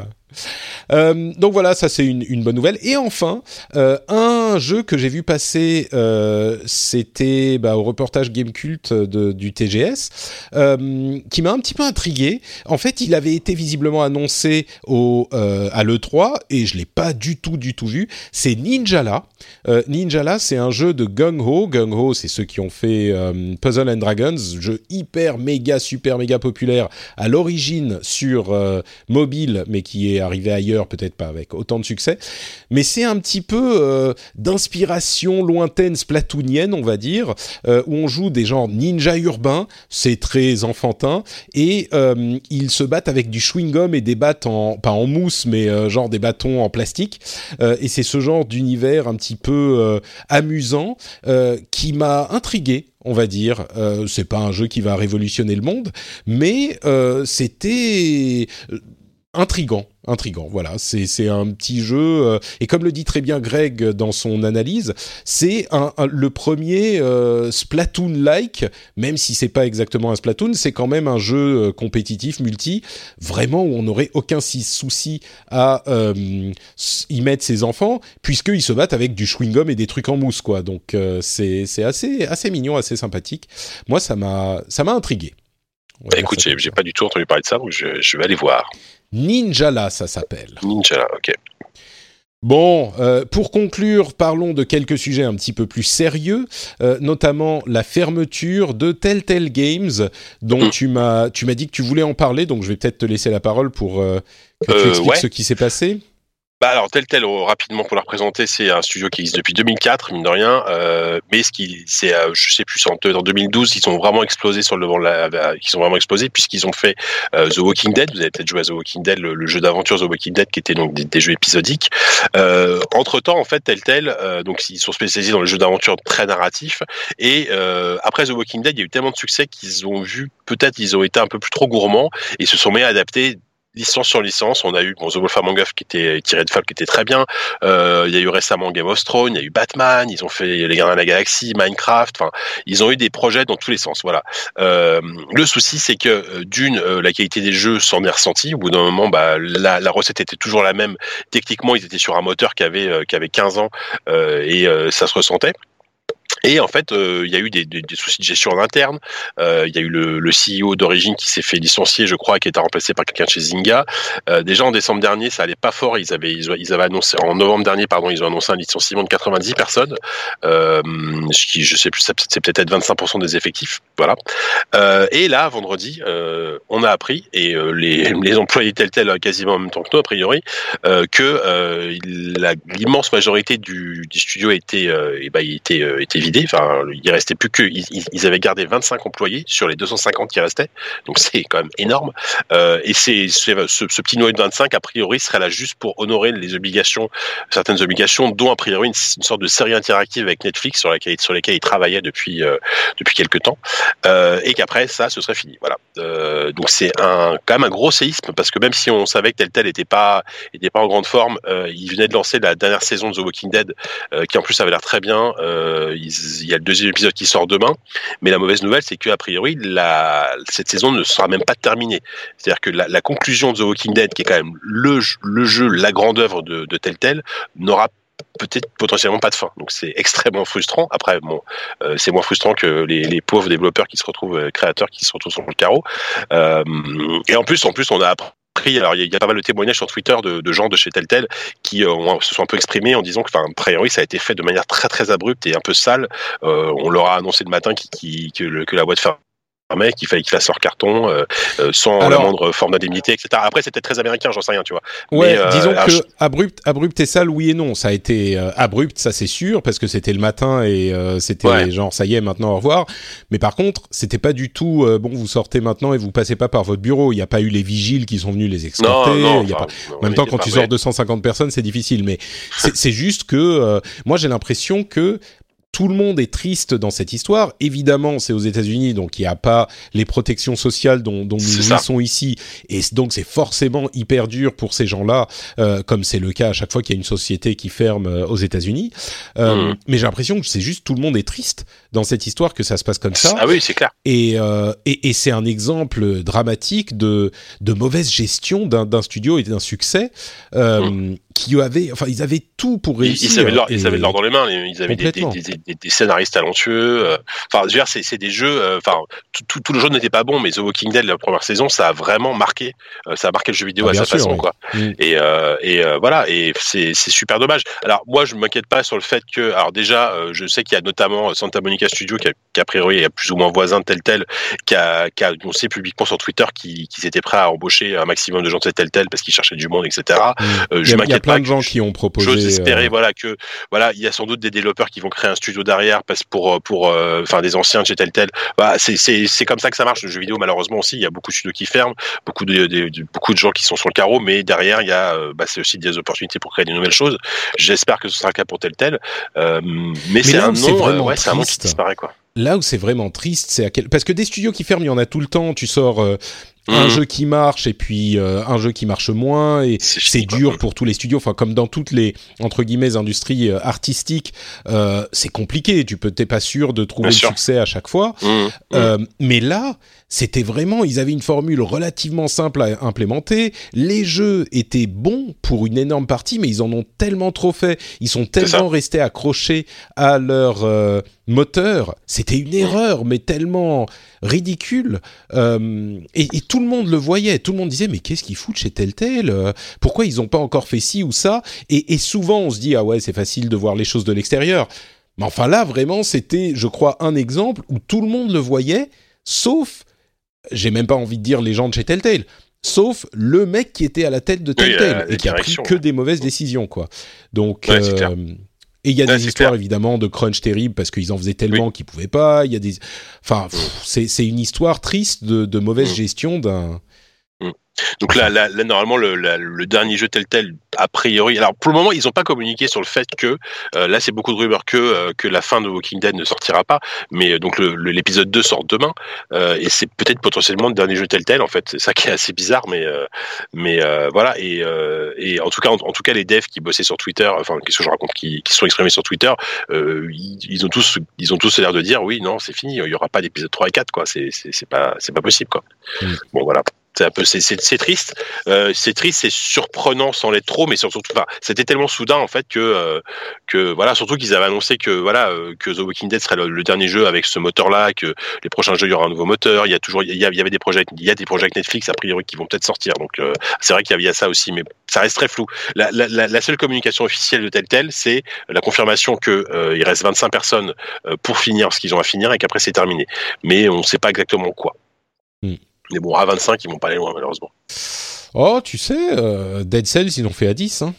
oui, d'accord, mais oui, alors ah, peut-être que peut-être que euh, Motion Twin va embaucher plein de gens chez Telltale pour leur prochain jeu, je ne sais pas, mais bon voilà. Non, mais peut-être qu'ils vont se mettre à faire des trucs. Bon, oui, non, enfin ils ont dit. Non, non, fini, pour moi c'est mort. Euh, enfin, pour moi c'est mort. Ils finissent là, ils, à mon avis, voilà, ils, terminent des certains trucs et voilà quoi. Un peu triste.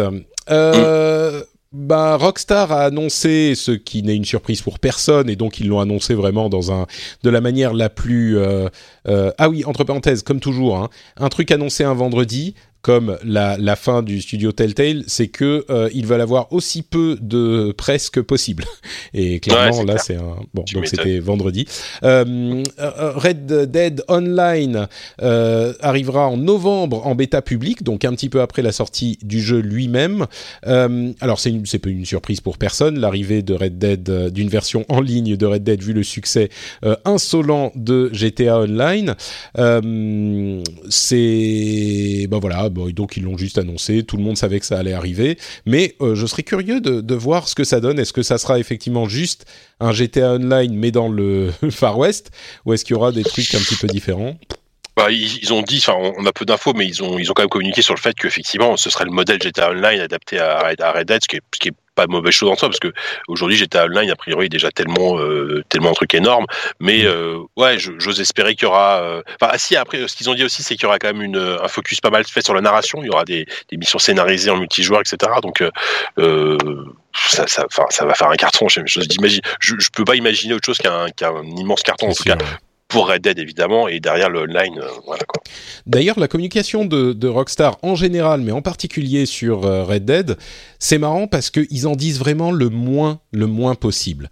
Et, euh, et c'est intéressant. Il y a des gens qui m'ont dit ah mais c'est bizarre ils en parlent pas beaucoup machin. Et le truc c'est que ce jeu est tellement euh, c'est même pas qu'il est tellement attendu. Oui dans nos cercles tout le monde l'attend machin. Mais tous ceux qui en parlent en parlent pour dire je vais l'acheter, en gros, et ça va être un carton.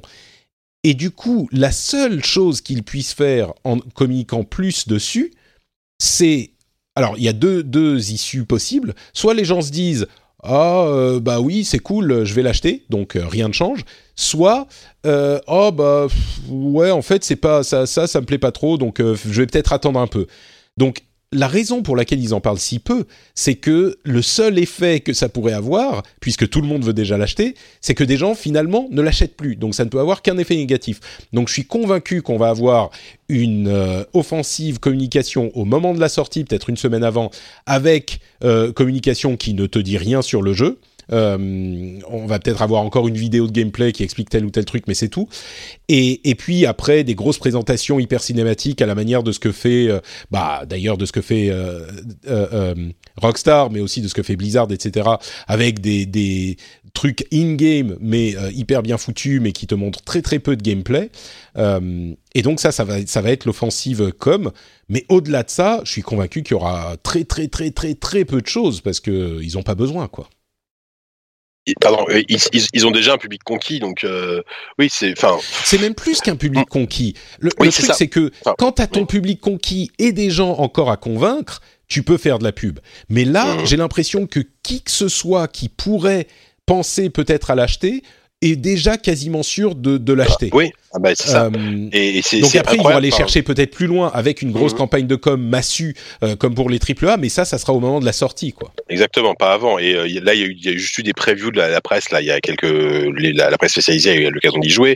Bon, évidemment, globalement tout le monde est hyper euh, hyper enthousiaste et, et moi c'est je crois que c'est la dernière fois que c'est peut-être GTA 5 d'ailleurs le dernier cas que j'ai eu c'est qu'autour de moi que ce soit au travail que ce soit parmi mes amis euh, joueurs ou pas joueurs c'est voilà Red Dead ça sort quand? Ok je l'achète. Enfin ils se posent même pas la question en fait. Voilà c'est euh, c'est le jeu que c'est le jeu que je vais acheter fin octobre. Et c'est tout quoi. Il y a, il y a même pas des, il y a même pas de discussion à avoir, discussion à avoir c'est je vais je vais l'acheter. Voilà donc et ça j'ai pas vu ça depuis très longtemps quoi. C'est vrai. Euh, bon, quelques news rapides. Assassin's Creed Odyssey sortira sur Switch. Uh -huh, sur Switch. Ah, comment ça? Comment? Euh, Mais au Japon et en euh, streaming. Non, en streaming. Euh, c'est le deuxième jeu après Resident Evil, le remake, euh, qui va sortir en streaming sur Switch uniquement au Japon. Euh, bon, modèle économique particulier, mais c'est intéressant de voir Ubisoft en fait s'intéresser à cette technologie, surtout après les commentaires de Yves Guillemot il y a quelques mois, qui disait bon, la prochaine génération, il y aura encore des jeux physiques, mais après ça sera que streaming. Donc il commence à s'y intéresser aussi. S'y intéresser aussi. Je serais pas surpris que ça soit un test euh, pour parce que Ubisoft s'intéresse à cette technologie aussi, qui, rappelons-le, euh, permet pour des éditeurs de complètement euh, euh, bypasser les constructeurs et de s'adresser directement à leurs clients à travers bah, n'importe quelle box finalement. Il suffit d'avoir une box avec une app Ubisoft Service et, et, tu peux entre guillemets vendre tes jeux ou tes abonnements aux clients sans être absolument tenu par Sony, Microsoft ou qui que ce soit d'autre de, de te permettre entre guillemets, et de mettre leurs conditions sur leur accès euh, à leurs clients. Moi, je, moi je, je, je, je, je, suis converti là-dessus. Enfin, je suis extrêmement convaincu que le streaming est, et euh, va devenir extrêmement important dans les, dans les années à venir. Une fois qu'on aura, euh, donc on aura de la 5G, par exemple, qui sera un peu développée. Bon, on n'y est pas tout de suite, mais c'est une question d'années. on, parle d'un un horizon à, à, 5-10 ans, quoi. Mais... Ouais, ouais, ouais, voilà, c'est ça. Et, n'y a aucune raison que technologiquement, on va y arriver. quoi.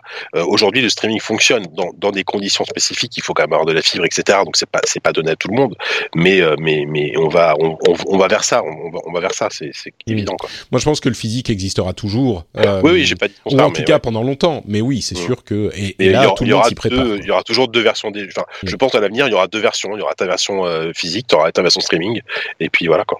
Souvenez-vous d'une époque où quand Steam est sorti, on se disait mais qu'est-ce que c'est que cette histoire des jeux On est connecté, machin, mais, mmh. mais enfin, qui achète ces jeux en physique aujourd'hui sur PC, quoi? Bah, et, je pense que sur console, ça va finir par être le cas euh, de plus en plus, quoi. Enfin, C'est déjà le cas. Le, c'est pas exactement la même chose. Mais... C'est pas la même chose, d'accord, mais. Euh, C'était quand dit Orange Box avec le lancement de Steam? C'était 2004 hein? Euh, Non, alors attention, Orange Box c'était après. C'était 2007 Attends, non, oui. non, Attends, je sais plus. Non, c'était 2004. Alors 2007, 2007 c'est The Orange Box. Non, voilà, voilà, c'est ça. Et Half-Life 2, euh, c'était 2003, un truc comme ça, ou 2004. Donc Half-Life 2, il n'était pas que sur Steam. Si si, ah si si, Half-Life 2 ah c'était c'était ça la nouveauté, c'est que pour jouer à ah. Half-Life 2, il fallait avoir Steam et c'était c'est Half-Life Steam a été lancé en même temps qu'Half-Life 2. Euh, c'était en 2003, je crois. Moi, je, Alors c'est 2003. J'étais même pas encore journaliste, donc euh, oui c'est ça. ça doit être ça, ça date. C'était 2003, donc, euh, lancement de Steam il y a 15 ans, euh, et surtout lancement de The Orange Box à peu de choses près il y a 10 ans. Rendez-vous compte, et The Orange Box, je pense, c'est à ce moment que les gens se sont vraiment euh, intéressés à Steam. C'était il y a à peine 10 ans, et aujourd'hui, il y a simplement plus de jeux qui sont vendus en physique sur PC. Enfin, oui, bah, oui, bien sûr, vous pouvez en trouver. C'est ridicule, enfin, ridicule du marché. Mm, et, et, donc, en 10 ans seulement, donc quand vous dites ah mais le streaming jamais de la vie, euh, qu'est-ce que c'est que cette histoire euh, Si on ah, parle à un horizon euh, 10 ans, c'est ça mm. peut changer les choses. Quoi. Sûr. Electronic Arts euh, lance la première salve contre la, loi belge qui veut qu'on ne puisse pas vendre de loot box euh, dans le pays. Ils vont, ils ne suppriment pas les loot box de euh, FIFA Ultimate Team. Évidemment, ça représente une telle manne pour eux que c'est compliqué de s'en départir.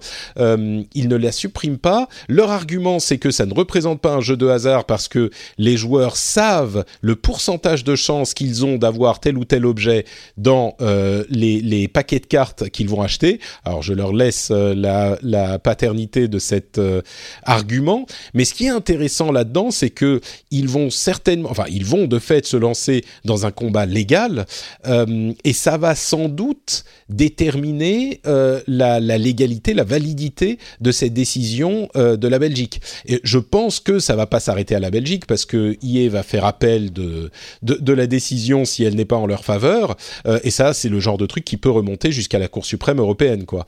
Donc euh, c'est intéressant parce que c'est le début de cette question légale de l'interdiction ou l'autorisation euh, des loot box. Et c'est IE qui s'y colle. Euh, je pense que l'ensemble de l'industrie se dit, bon, c'est eux qui vont le faire.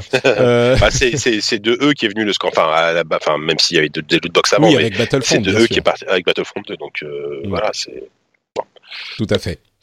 Donc euh, bon, on verra comment ça se passe. Euh, on sera, on suivra ça bien sûr dans les années à venir. Ça, ça va prendre super super longtemps, je pense. Donc euh, ça va être intéressant. Et, bien sûr, euh, s'ils y vont, est, c'est qu'ils ont euh, bien étudié la chose avec leurs avocats euh, et que leurs avocats leur ont dit ouais, nous on pense que c'est gérable, c'est possible à gagner quoi. Allez-y quoi. Donc donc ils ont, c'est pas un truc où ils se disent ils y vont au doigt mouillé, genre oh mmh. ça fait quand même beaucoup d'argent FIFA Ultimate Team. Et si on faisait pas ce qu'ils nous demandent de faire, non, ils, ils ont étudié la chose très très sérieusement, je pense.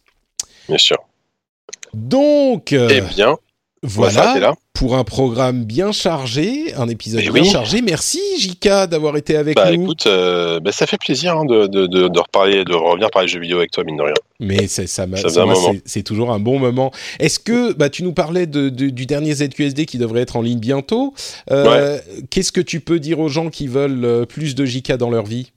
Bah alors là, vous, si vous voulez du plus de JK, vous allez avoir 4h30 de ZQSD bientôt, parce que l'émission dure, durera peut-être un peu moins, mais euh, une fois que le montage sera fait, on sera au-delà des 4 heures.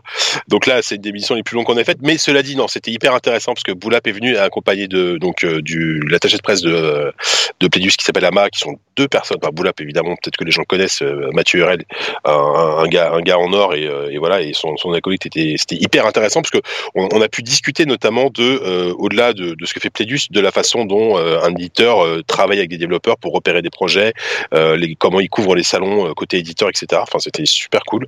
On parle aussi de, en critique, on parle de The Messenger, on parle d'un jeu qui s'appelle Graveyard Keeper, qui est assez rigolo. C'est, enfin, rigolo avec des guillemets, puisque c'est un Star du Valais dans, le monde des croque-morts. donc c'est, c'est assez original, voilà. bref, bref, bref. Donc voilà. Donc ZQSD, donc c'est un podcast mensuel de jeux vidéo qui dure beaucoup trop longtemps. Et le prochain numéro donc va être en ligne, je pense bientôt. On a fait du numéro aussi à la Gamescom.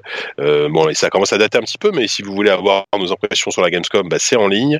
Euh, sinon, sur lesnumériques.com hein, pour des, des sujets euh, high-tech, informatiques jeux vidéo, euh, un peu de tout. On a aussi un podcast, hein, les petites, petites concurrences. Euh, on a, on fait un peu de concurrence, Patrick, puisqu'on a lancé un podcast. On, a sorti le numéro 4 il y a euh, la semaine dernière, où on parle évidemment des annonces autour d'Apple. On revient sur l'IFA et tout ça. Tech, tu veux dire Le podcast, podcast numérique. Ouais, ouais, podcast et numérique. Là, par contre, c'est un, un, projet différent.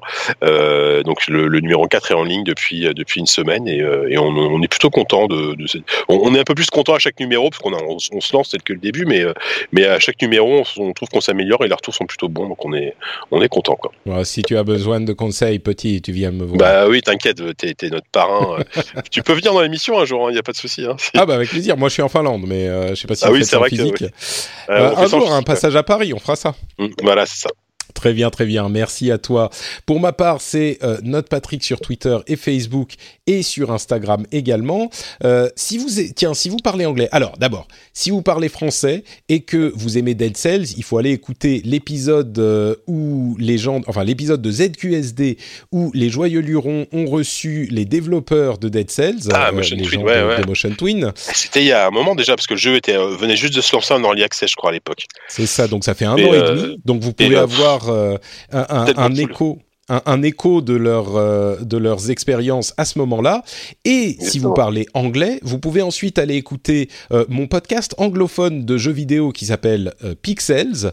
De, et dans le numéro 91, j'ai parlé avec justement deux développeurs de Motion Twin sur leur de leur expérience avec Dead Cells avec, après donc le lancement, avec le succès qu'ils ont connu, comment ils ont fait pour avoir un bon lancement avec un early access, comment ils ont suivi le développement et euh, comment fonctionne leur société. On a parlé de ça aussi, euh, leur société euh, qui a une structure, pour ceux qui ne le savent pas, vraiment particulière. C'est une sorte de coop où ils sont tous membres égaux à part entière, où ils sont tous payés et, la même somme et ils partagent tous les profits.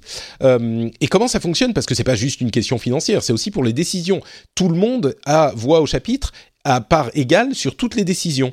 Et ils nous ont expliqué euh, comment ça fonctionne, euh, comment ça se, ça, ne fonctionne pas parfois, euh, et comment ils gèrent quand, ça- quand ça fonctionne pas. C'est hyper intéressant. Et bien sûr, on a parlé du jeu. Donc c'est le podcast Pixels et c'est l'épisode numéro 91. Si vous parlez anglais, je vous recommande vraiment d'aller écouter. La raison pour laquelle je l'ai fait en anglais, c'est que ils, ils ont, comme ils sont français, ils ont beaucoup parlé euh, en français à des francophones et les anglophones n'avaient pas vraiment eu euh, l'occasion de les entendre parler, donc je me suis dit que ça pourrait être sympa pour cette raison. Mais, euh, mais voilà, si vous parlez anglais, ça pourrait peut-être vous apporter quelque chose. Et si vous n'avez pas encore joué à Dead Cell, bon sang, mais qu'attendez-vous? Euh, la, la rentrée Ah est ça, occupée. c'est vrai. Qu'attendez-vous? Oui, c'est il faut Mais, c'était mon Gotti, mon, mon jeu de l'année euh, 2017 en early, et euh, je sais pas si ce sera celui de 2018, mais il va pas être, il va, il va être dans le top à mon avis. hein. Ouais, bah il fait partie de mon top également. Ouais, Ouais, ouais, ouais. C'est un très très bon jeu et ça conclut cet épisode du rendez-vous jeu. Si vous avez des choses à dire sur ce qu'on vient de vous raconter, bah, n'hésitez pas à venir sur frenchspin.fr pour commenter dans euh, l'article sur l'émission. Si vous aimez les, news tech, vous pouvez retrouver également le rendez-vous tech où on couvre toutes les semaines l'actualité tech. Alors euh, la semaine dernière, on a parlé des annonces Apple. Cette semaine, on va certainement parler des annonces Amazon. Il y a eu une tonne d'annonces euh, un petit peu surprises et on fait un épisode toutes les semaines. Et sinon, on sera de retour dans le rendez-vous jeu dans une semaine pour un nouvel épisode. On vous fait de grosses grosses bises et on vous dit à très très bientôt. Ciao Salut